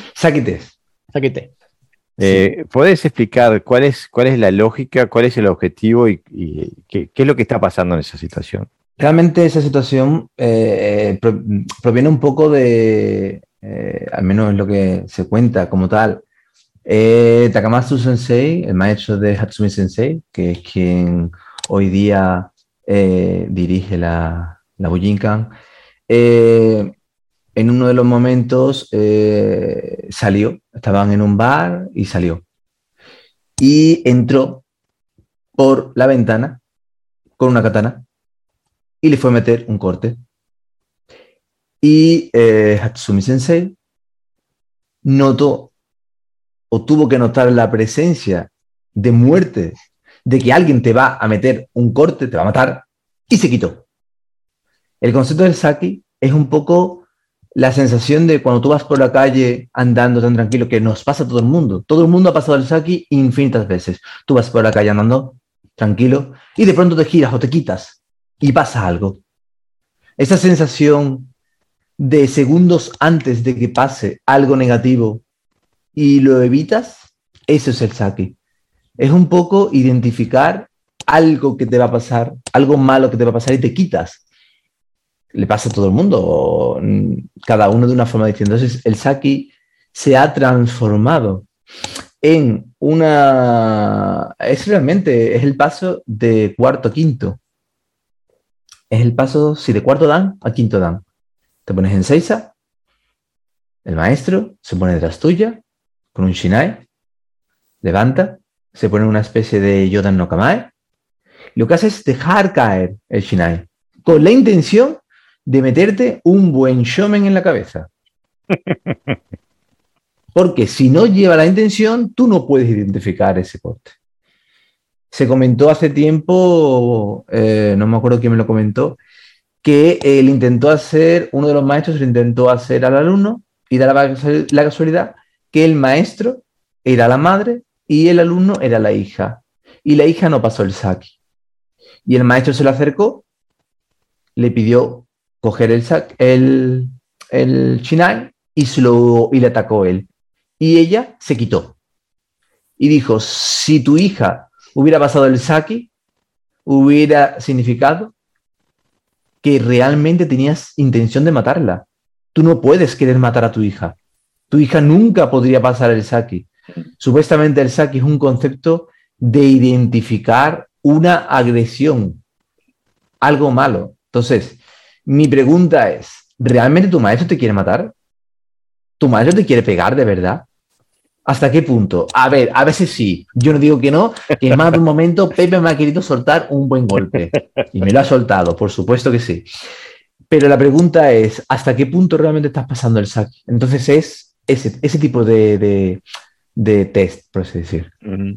Es muy más, intuitivo, ¿no? De hecho, bueno, tú como practicante Iaido sabes que lo que se busca en el showman de una Iaidoka es que, que carezca de intención. Que, claro. para, que, para que no sea castada, ¿no? O sea, que es la parte opuesta. Es la opuesta opuesta al saque, en realidad. Son la, son la fuerza y la fuerza oscura, o como se llaman en la guerra de las galaxias. Digo, no, pero es, interesante porque mm, ese es un mundo que, mm, que puede. Mm,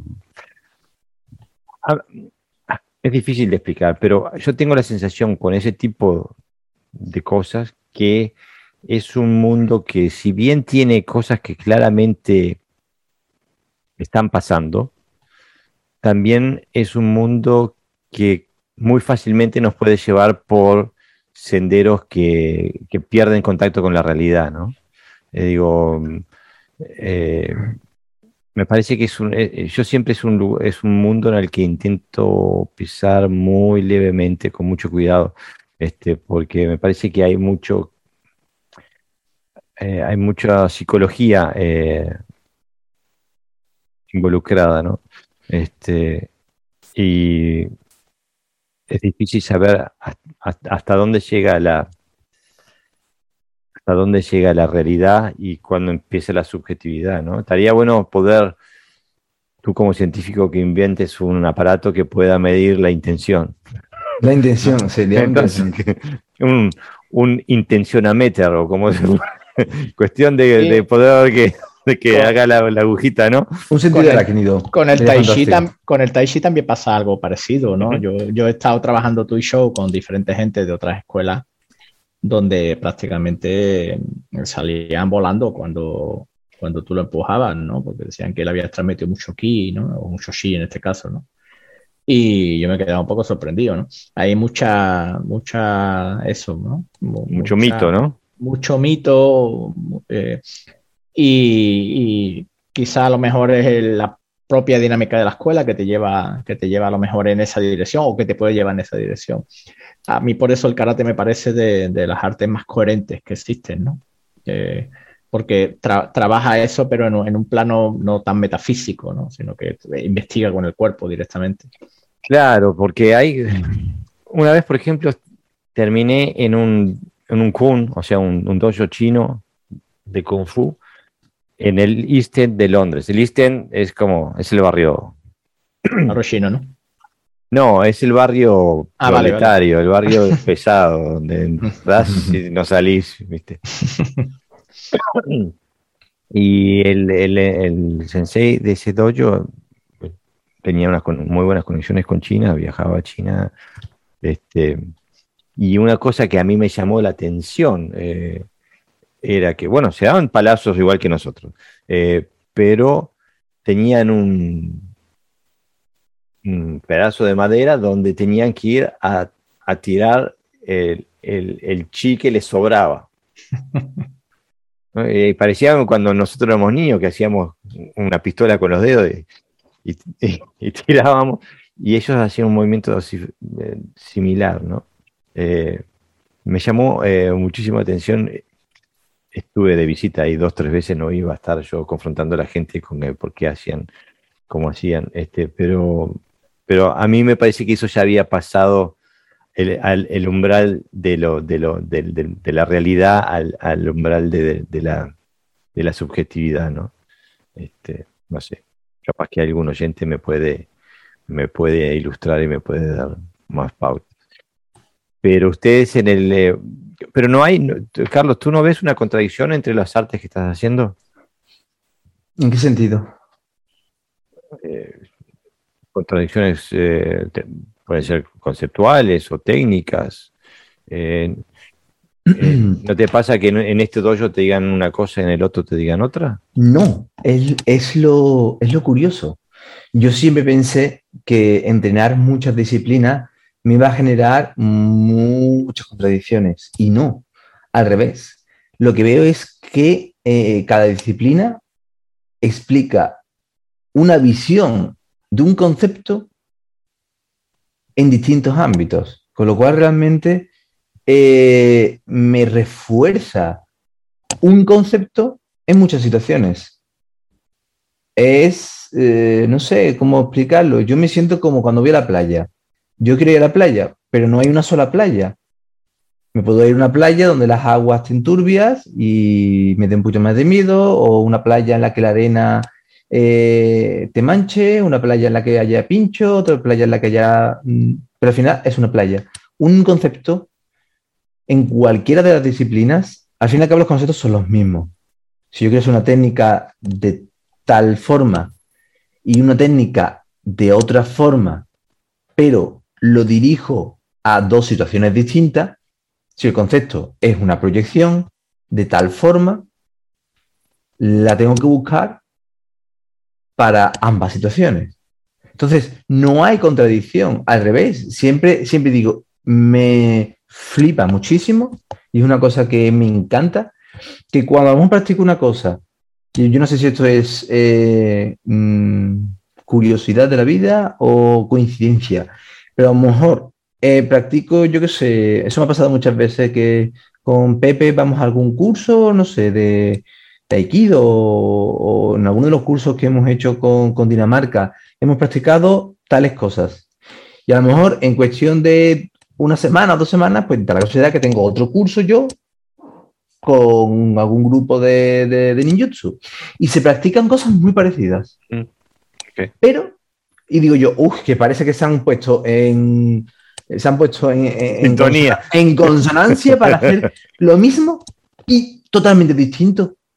Y digo yo, ¿cómo es posible que haya visto una cosa, una técnica, un grupo de técnicas, un concepto o varios conceptos y esté viendo exactamente lo mismo, pero en otra situación distinta? Entonces, para mí eso es lo que me gusta.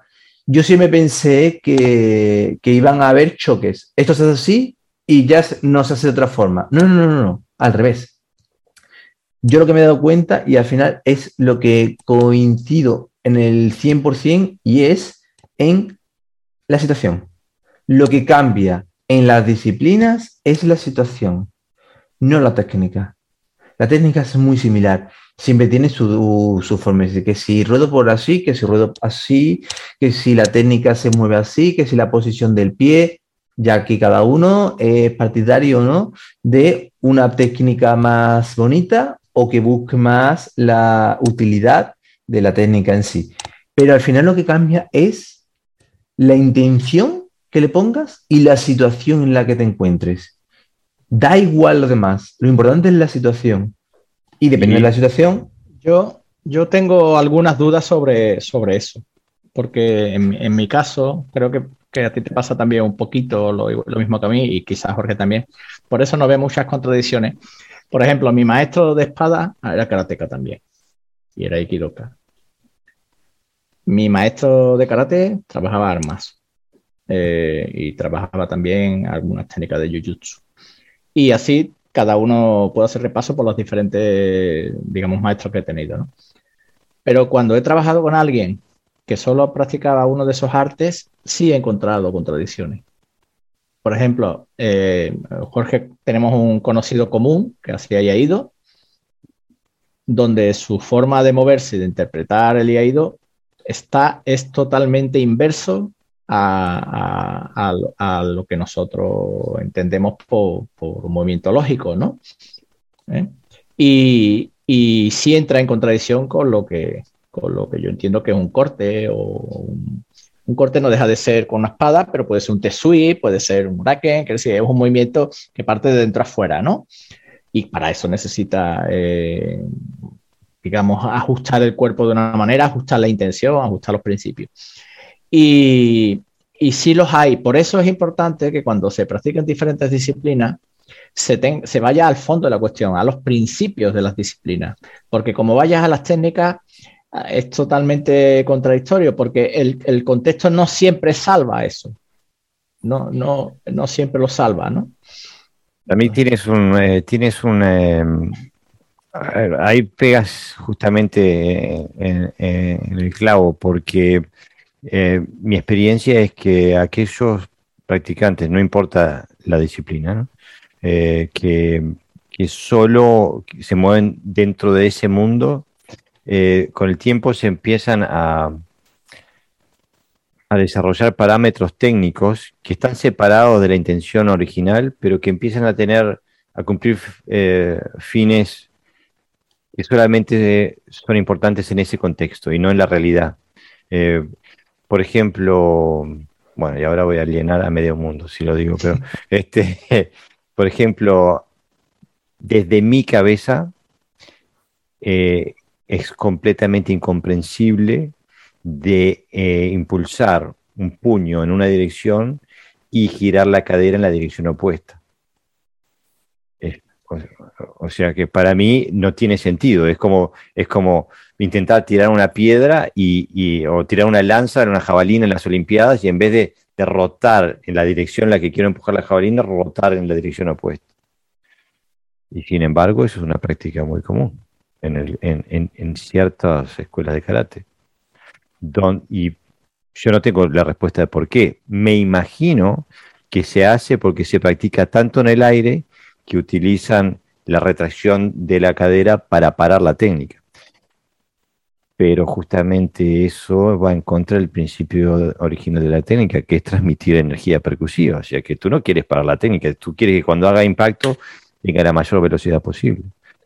Entonces yo me refería a si te encontrabas con casos en que, por ejemplo, Pepe te diga, no, para hacer la precisión tienes que hacer, el principio es este, tienes que, y, y del otro lado te digo, no, no, no, tienes que poner la mano acá. Si te refieres a esos casos particulares, sí, me encuentro al mil por mil. Es decir, yo lo, he comentado desde un punto de vista personal. Yo no mm. veo ningún tipo de contemplación de un punto a otro. ¿Por qué? Porque yo tengo esa capacidad de visión. Yo lo veo todo desde un punto de vista del ambiente, de la situación. Pero particularmente por maestro, está totalmente claro que lo que diga unos, me ha pasado, ¿vale? Tampoco quiero tomarlo como algo negativo, pero yo hago una técnica y me dice el maestro, uff, ¿por qué hacerlas así? Es que si hace eso, eso, no, no, se tendría que hacer así. Claro, yo siempre termino diciendo lo mismo. ¿En qué momento? Mm. Porque si lo hago en este momento de esta forma, no sale. Entonces, la contraindicación yo creo que, que, que, por técnica, pero técnica porque la situación que lo hace tal maestro, me refiero a tal maestro porque estoy en ese doyo en ese momento, es de una visión con respecto a la de otra visión. Por ejemplo, un caso muy típico es el tipo de rodamiento. Si yo quiero rodar en el suelo, ¿vale? Eh, yo he visto dos tipos de rodamientos. El rodamiento básico, tú rodas hacia el frente, lo he visto rotando la muñeca, el brazo y el hombro. Claro, aquí no hay una visión clara, pero lo he visto de dos formas distintas. Y la, la explicación es, te puedes romper el hombro. Yo he visto roturas de hombros por rodamientos de los dos tipos. Con lo cual, depende de dónde quieras rodar. Y depende de lo cerca que estés del suelo. Entonces, realmente, cada maestro va a ver, va a ver una, eh, un tipo de técnica y va a, pensar que esa es la técnica correcta, pero porque en su cabeza a lo mejor solamente tiene una visión de para qué lo quiere usar o en qué momento lo quiere usar. Yo, como tengo una visión general y quiero ver todas las situaciones posibles porque me gusta ver todas las situaciones posibles, no veo una contraindicación. ¿Por qué? Porque yo digo, esa posición, esa técnica o ese concepto lo aplico en ese momento para esa situación. Y el de este otro maestro lo hago en esta situación para este momento dos situaciones distintas, la misma técnica. Pero me he encontrado muchos maestros que me digan, no, no, no, no, no, eso porque lo haces así, eso está mal hecho. Uh, esa posición mm, te estancas mucho. Y también eso radica, o yo creo que eso se, se acentúa cuando el sensei intenta proceder tal cual a la técnica correcta, posición correcta. ¿Existe una posición correcta? Mm es que la posición del pie tiene que estar así. Si lo quieres un ángulo de 22,5 grados más, ya no te sale la técnica. Mm. Yo diría que no existen las posiciones correctas. Existen las relaciones correctas, las conexiones correctas, pero no existe la posición correcta, porque varía de individuo a individuo. hay 10.000 variables. Eh, pero entonces vas a tener que hacernos una, la próxima vez que hagamos el Kayuku, el, aquí en Dinamarca, el campamento internacional, tienes que hacer un taller de ninjutsu. Vale, no tengo ningún problema. Encantadísimo. Yo no es que no sabía ni a qué, a qué nivel estabas de, de, en el ninjutsu y aparte porque tengo también 10.000 prejuicios con el ninjutsu, como todo, como buen karateca. Son muchos años, muchos años. Yo lo, yo, lo, yo lo sigo teniendo. Lo que pasa es que dentro de, de, de digamos que se puede extraer cosas muy, muy interesantes para, para nuestra práctica ¿no? Ah. del, del, karate. A mí me, me, me, me, curaron de espanto cuando me vino el, dojo, me vino una sensei que tiene un, un, dojo de ninjutsu aquí en, en, donde yo vivo, que es una muchacha que había entrenado siete años y tenía quinto dan. Entonces ahí dije, no, eh, suerte te damos primer dan. Este, o sea que mm. Eh, tenemos el prejuicio de que hay una hiperinflación en, los grados. Eh, el, concepto, el concepto de grado del ninjutsu, eh, a ver, es, una polémica muy fuerte, ¿vale? Mm. Depende mucho, porque es verdad que si viajas a Japón, posiblemente te traigas un grado. Si vas varias veces, te traes varios grados. ¿Vale? No es siempre así, pero también es un poco eh, yo entiendo también que hay muchos, muchos grados. El concepto de grado no es algo, es decir, que tengas un séptimo dan en karate implica muchísima experiencia y un grado muy alto. Y no es el grado máximo. Que tengas un quinceavo dan, un quinceavo dan en ninjutsu, es algo normal. Es decir, no no veas un quinto dan como alguien inmenso. No. Un quinto dan, a ver, al menos en la equivalencia que yo estoy identificando, ¿vale? Un quinto dan sería un segundo dan de karate. Realmente. Lo que pasa es que los lo juzgamos con el mismo, con la misma vara, ¿no? Claro, porque es que realmente estás pensando, una persona que tiene séptimo dan en ninjutsu lo identificas como una persona que tiene séptimo dan en karate. No, porque no puedes comparar, porque el tipo de forma de, de, identificar los grados, o sea, yo hoy estoy en desacuerdo completamente con el mil por mil del mil por ciento de todo el mundo. Es decir, no puedes comparar una disciplina que tiene, mm, no sé, 10, 10 danes con uno que tiene 15 danes por los danes que tengas sino porque realmente que tengas, por ejemplo, un Shodan, que tengas un Shodan en, en, en, en Jutsu, sí, tienes un Shodan, tienes cinturón negro, genial, pero una persona que, tiene cinturón marrón en karate puede que tenga el mismo número de años de entrenamiento que un Shodan o un segundo Dan de, de Pero el problema de los grados es que al final eh, ¿por qué se tiene decimoquinto grado? Porque se asocia con un nivel, ¿no? Pregunto. Claro. ¿O lo tiene simplemente por tener? No, por supuesto. Con lo cual, si, si, si desde fuera, quiero decir desde fuera, no, bueno, a ti también te llama atención, a ti menos ahora porque, porque hacen en Jitsu, pero seguro que cuando eras karateka solo te llamaría también atención. Claro. Si, si ya en karate es difícil dominar el karate, que prácticamente es una sola disciplina, aunque tenga diferentes variantes en su contexto técnico, Quijón, de kata o de kumite, eh, dominar nueva escuela, nueva escuela es todavía más, difícil, ¿no? Entonces, claro, cuando a mí alguien me dice que tiene décimo dan o decimoquinto dan, me está diciendo que tiene el máximo grado. Supongo que se le otorga por el nivel que, se le supone también. Entonces, claro, es difícil desde fuera. Eh, yo, por ejemplo, me da igual el grado que tenga cada uno, ¿no? Porque al final yo soy un poco okinawense en, esa, en ese aspecto, ¿no? Cuando vas a Okinawa a practicar, decía un amigo mío, allí no te preguntan qué grado tienes, te preguntan cuántos años llevas practicando, ¿no? Pues a mí me pasa un poco lo mismo, ¿no? Entonces, el, pero claro, desde fuera mm, es muy difícil no relacionar el, el grado al, al nivel adquirido al tiempo. Y entonces, eh, claro, eh, por, eso a veces es, un, fallo quizás de, cómo se transmite hacia afuera, pero para mí sigue siendo, incluso aunque me lo diga así me intente convencer, me sigue siendo muy difícil claro. desvincular los grados que si no, ¿para qué se dan? No tiene claro, es totalmente... al, nivel, ¿no? Es totalmente comprensible, es, una, es una información, es una opinión totalmente lógica. Yo también lo pensaba así al principio, eh, pero claro, me di cuenta de una cosa, que tengas un décimo dan implica muchísimos años de experiencia, está claro.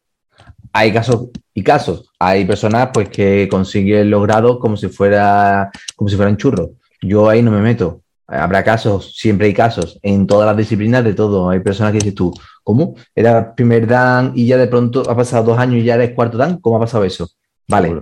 Hasta ahí vale. Pero hay una cosa muy importante y es, en un grupo grande, o sea, si tú coges una población de mil personas, si de mil personas, 800 personas tienen el máximo grado,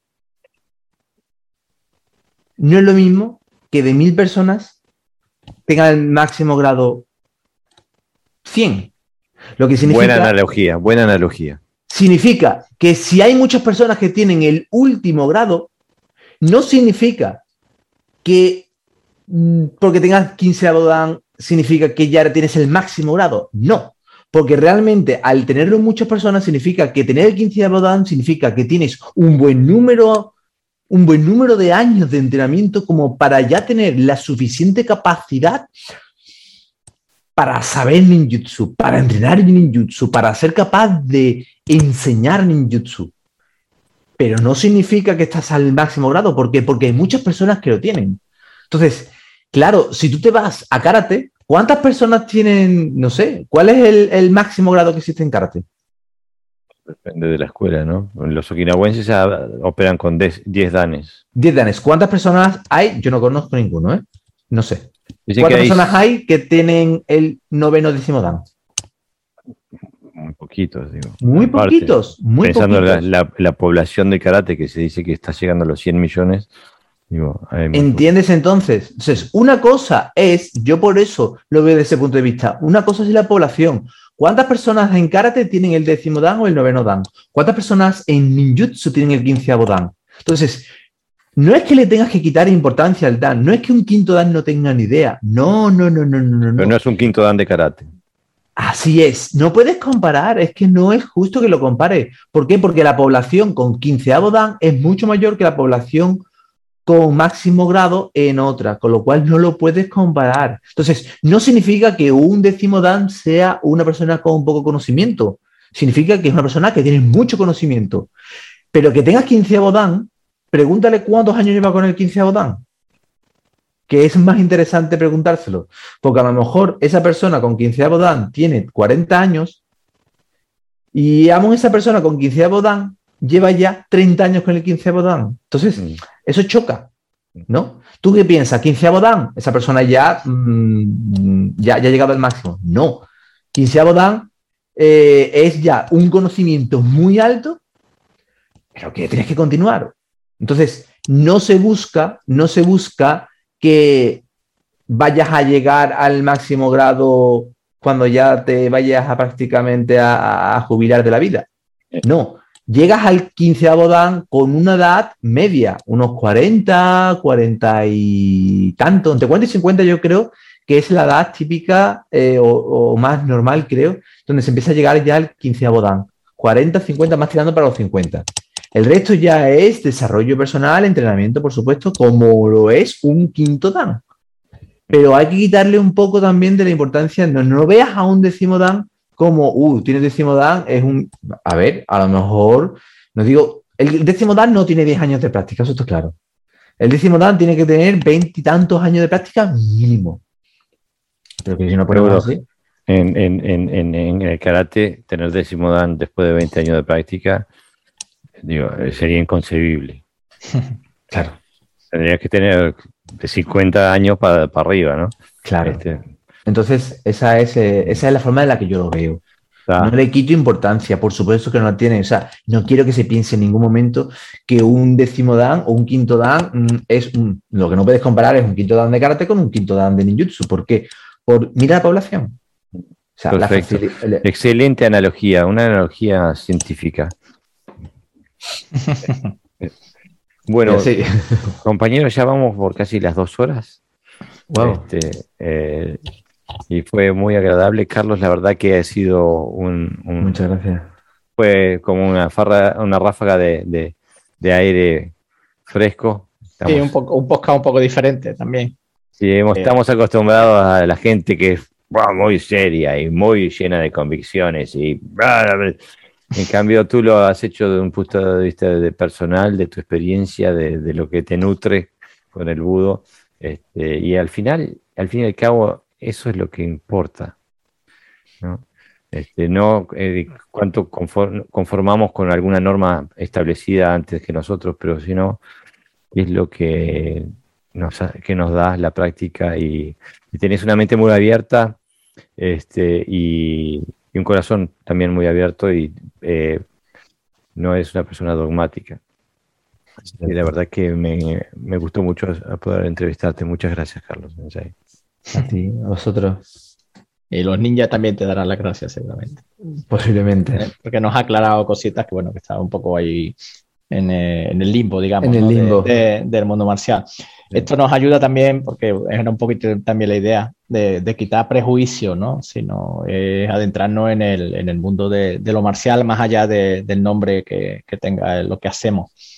Y que, podemos trabajar algo aparentemente diferente y, mal visto con mucha profundidad y algo muy sobrio y mejor visto con mucha superficialidad. ¿no? hay que, hay que pensar siempre, ¿no? Hay que hacer keiko, ¿no? Hay que, hay que trabajar. Hay que entrenar. Hay que, hay que practicar que, que es lo que cura todos los males, ¿no? La, la práctica. Exactamente. El tatami cura todos los males. Bueno, seguimos en contacto y espero verte en el tatami.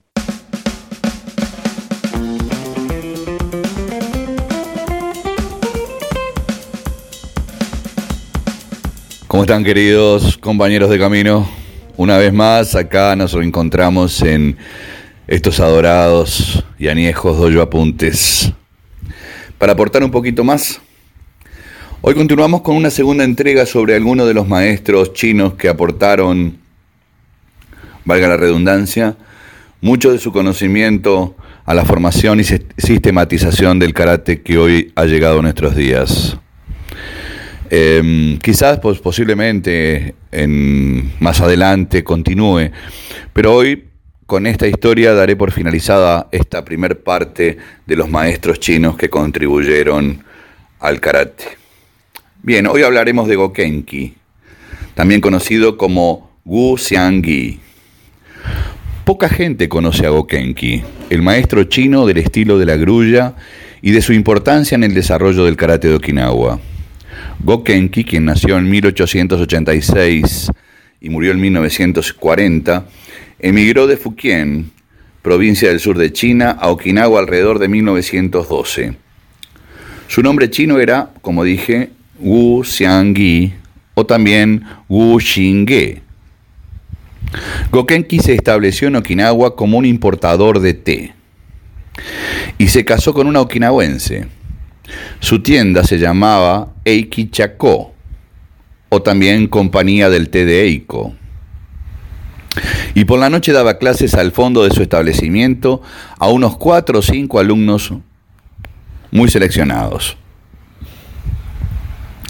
Se cuenta que aquellos alumnos que consiguiesen comerse varios huevos crudos durante el entrenamiento eran aceptados como alumnos. Esto es una nota al margen, porque ¿qué tendrá que ver comerse huevos crudos para ser aceptado como alumno? Pero bueno, vaya uno a saber.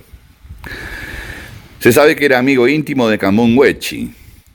Fue quien dio a conocer al fundador del estilo Wechi Ryu, que por aquel momento también se denominaba Panga y No, o que también traducido es mitad duro, mitad, mitad suave ya que cada vez que tenía oportunidad hablaba del experto maestro que vivía en la parte norte de Okinawa. Al estilo Ryu se lo conoce también como el estilo del dragón, del tigre y de la grulla, Ryuko Kaku. Mientras vivía en China, visitaba a su buen amigo en la escuela de su maestro, Su Si-he, o Cho Tsu-ho.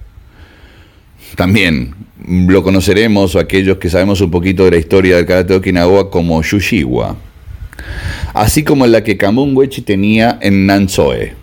Al parecer sentía un gran respeto por el maestro Kambun, designándole en varias oportunidades como superior a él mismo cada vez que alguien pedía ser instruido en su arte. Kambun Wechi escribió que Gokenki enseñaba Gun Fu o Kung Fu en las tardes en Naja. Con Gokenki también aprendieron algunas técnicas y teorías ilustres practicantes de karate que más tarde serían maestros famosos, como Miyagi Choyun, Nabuni Kenwa, Kyoda Yuatsu, Matayoshi Shimpo, Honan Soken y también Kinjo Kana y otros más que no recuerdo ahora. Kyoda, Mabuni, Matayoshi y Kana absorberían mucho más del estilo de este maestro e incluso propagarían sus enseñanzas más tarde dentro de sus propias líneas. Gokenki se naturalizó ciudadano japonés con el nombre de Yushiwa, pero al fallecer en 1940, su familia decidió volver a China. Su hija, Josechi Mosumai, estableció una escuela del estilo llamado La Grulla Blanca de Taiwán. Su principal alumno y sucesor, que también luego sería su socio y su esposo, fue el okinawense Anilla Seisho. Sus alumnos de Okinawa lo llamaban Busama Gonku, que significa samurái. Se sabe que Gokenki fue la principal fuente sobre Chuanfa que obtuvo Choyun Miyagi y que utilizó para desarrollar su propio estilo, que a la postre sería lo que hoy se conoce como Goju También sabemos que fue alumno de Scanrio Higaona y que este maestro kinawense que viajó a China y denominó a sus enseñanzas como Nahate. Sin embargo, Yoatsu Kyoda, que es otro alumno de, y, y senpai de Miyagi, estudió formalmente con Gokenki e introdujo su forma en el estilo que él mismo fundó, el Ton Ryu, para completar la enseñanza de su maestro. Maburi también entrenó con Gokenki y conservó dos de sus formas principales, Hakucho o Hakutsuru y Nipaipo o Ninpai. Como, vemos, la influencia de Gokenki fue muy grande, y todavía más cuando sabemos que fue él y Miyagi quienes financiaron los costos de manutención de la famosa Ryukyu Todejutsu Kenkyukai, o que significa Asociación para el Desarrollo e Investigación del Karate de Okinawa. Sin embargo, siendo Gokenki una de las figuras más importantes en la historia del karate, como lo hemos visto hasta ahora, ¿por qué es tan solo conocido por aquellos que realmente saben los orígenes verdaderos del karate de Okinawa? En Okinawa, desde 1850 y hasta antes de la Segunda Guerra Mundial, muestro muchos maestros chinos de Fujian y de Taiwán enseñaron Chuanfa. Inclusive a muchos okinawenses que se convirtieron en maestros famosos. Sin embargo, en la actualidad nos preguntamos por qué sus nombres no aparecen aparejados a la historia del karate. La respuesta surge inmediatamente cuando sabemos de las hostilidades de Japón con China y de las guerras promovidas por el Japón hacia este país desde finales del siglo XIX y hasta la Segunda Guerra Mundial. Los chinos eran vistos por los japoneses como un pueblo inferior y toda su cultura negada. Lo cual es anecdótico, ya que mucha de la cultura de Japón, de las artes y literatura y hasta de su idioma y escritura, vienen de la propia China. Y en Okinawa esta influencia, por supuesto que era todavía más notable. La sociedad nacionalista japonesa negaba de entrada todo, cuando era, todo cuanto era de China y reformaba su cultura exaltando sus propios valores. Hablar de la influencia china y de la cultura china era una afrenta. Tanto es así que los maestros que introdujeron el karate en las islas centrales del Japón tuvieron que adaptar los orígenes, como las denominaciones de las técnicas y los katas que sonaban demasiado a chino. Maestros como Funakoshi, que cambió nombres de kata como Wanshu por Empi, Kosokun por Kanku, Seishan por Hangetsu o Shinto por Kankaku, incluso el maestro Kenwa Mabuni japoneizó el karate en su libro Karate do Nyumon. Echando mano incluso de estudios de antropología, donde se aseguraba que los habitantes de Okinawa eran de etnia japonesa. Así los maestros chinos estuvieron en la sombra de este periodo discriminatorio. Pero si supiéramos cuántos fueron y de cuánta importancia para el desarrollo del karate de Okinawa. Y que en la década de los años 1920 sería llevado a Japón por Choki Motobu, Gichin Funakoshi, más tarde Ken Wamauni y Choyu Miyagi, entre otros. Si esto saliera a la luz, la historia del karate sería contada hoy día de modo muy diferente. Gokenki fue apenas uno de esos numerosos nombres, y si llegó hasta nosotros fue porque su importancia fue mucha para ser olvidado. Otro, contemporáneo, contemporáneo, chino fue Tang Daiji, To Daiki en japonés, un maestro de boxeo del tigre y de los cinco antecesores, que también aportó muchísimo. Fue amigo de Gokenki y de Miyagi Choyun y se trasladó a Okinawa en 1915. Estos y otros maestros son poco conocidos en la historia del karate, siendo actualmente denominados como los maestros de las sombras. Fueron posiblemente ellos depositarios de una enseñanza auténtica y original, quienes actuaron como eslabón entre sus orígenes y el desarrollo del Kempo de Okinawa actualmente conocido como karate. Sus nombres fueron por desgracia deliberadamente omitidos, no solo en razón de proteger sus identidades. El estilo que, en realidad enseñó Gokenki, ¿cuál fue? En primer lugar, el estilo de la grulla de este maestro son los que hoy se conocen y que se han popularizado en Occidente, siendo estos grulla blanca, o cigüeña blanca de Shaolin y de grulla blanca tibetana. Más bien Gokenki enseñaba un antiguo estilo probablemente antecesor del Minji Quan. Existían en su época cinco estilos de grulla en Fukien. Minji Quan, boxeo de la grulla que grita, Suji Quan, boxeo de la grulla que duerme, Shiji Quan, boxeo de la grulla que come, Feiji Quan, boxeo de la grulla que vuela, y Song Hee Kwan o boxeo de la grulla que salta. Estos estilos tenían su origen en uno más antiguo, la grulla blanca de Jung Chung, supuestamente creado por una mujer, a quien se la conoce como Fan Ji Nan. ¿Cuáles eran las formas que Gokenki enseñaba? Cada uno de los estilos tenía un kata, Xin, Quan, Tao, Lung. Sanchin o Sanchang generalmente era propio de todos y que servía como ejercicio para desarrollo de la fuerza, de la postura y de la estabilidad basado en los principios del Chi Kung. Un kata llamado Da Shimen, que quiere decir atacando en las cuatro direcciones, que era para el desarrollo de la coordinación, y un kata muy avanzado y largo que recibía el nombre propio, es decir, San Yen Ku.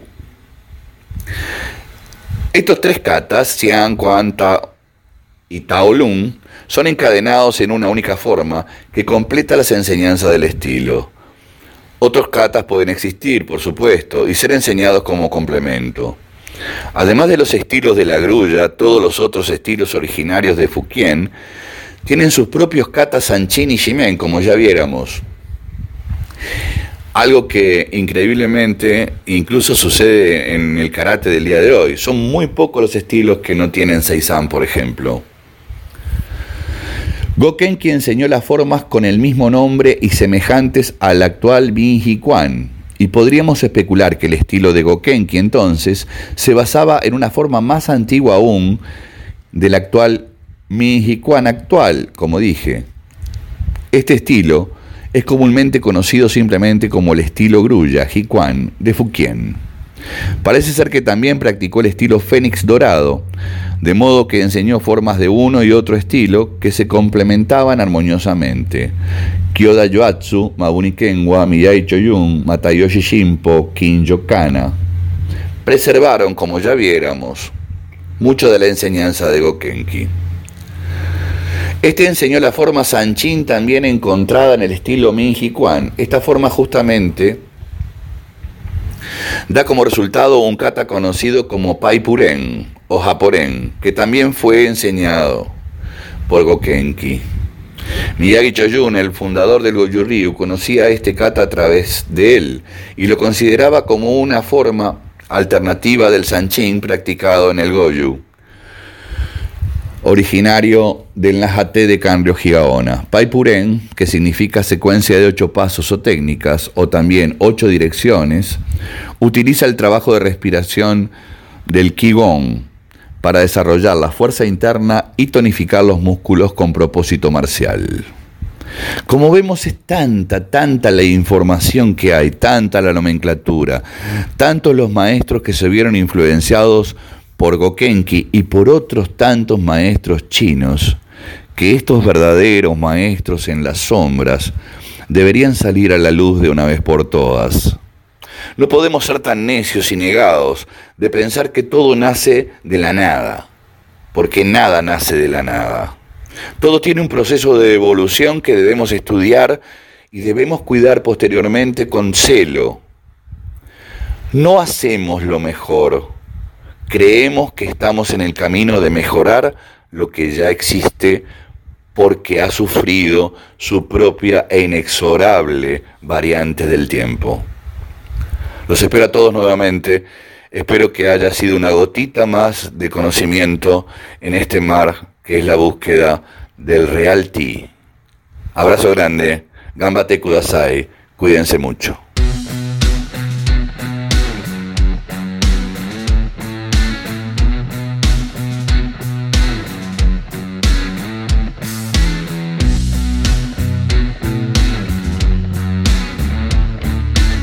Bueno amigos, eso ha sido todo por hoy. Espero que hayan disfrutado del podcast. Nos vemos el próximo domingo, donde les traigo una entrevista a Franco Recouso Sensei desde Argentina, un gran exponente de la faceta deportiva del karate. Eh, también eh, les eh, quiero recordar que nos pueden escuchar en iTunes o en Spotify y sino también en la página web de mocuso.ar eh, y bueno, espero volverlos a encontrar el domingo que viene.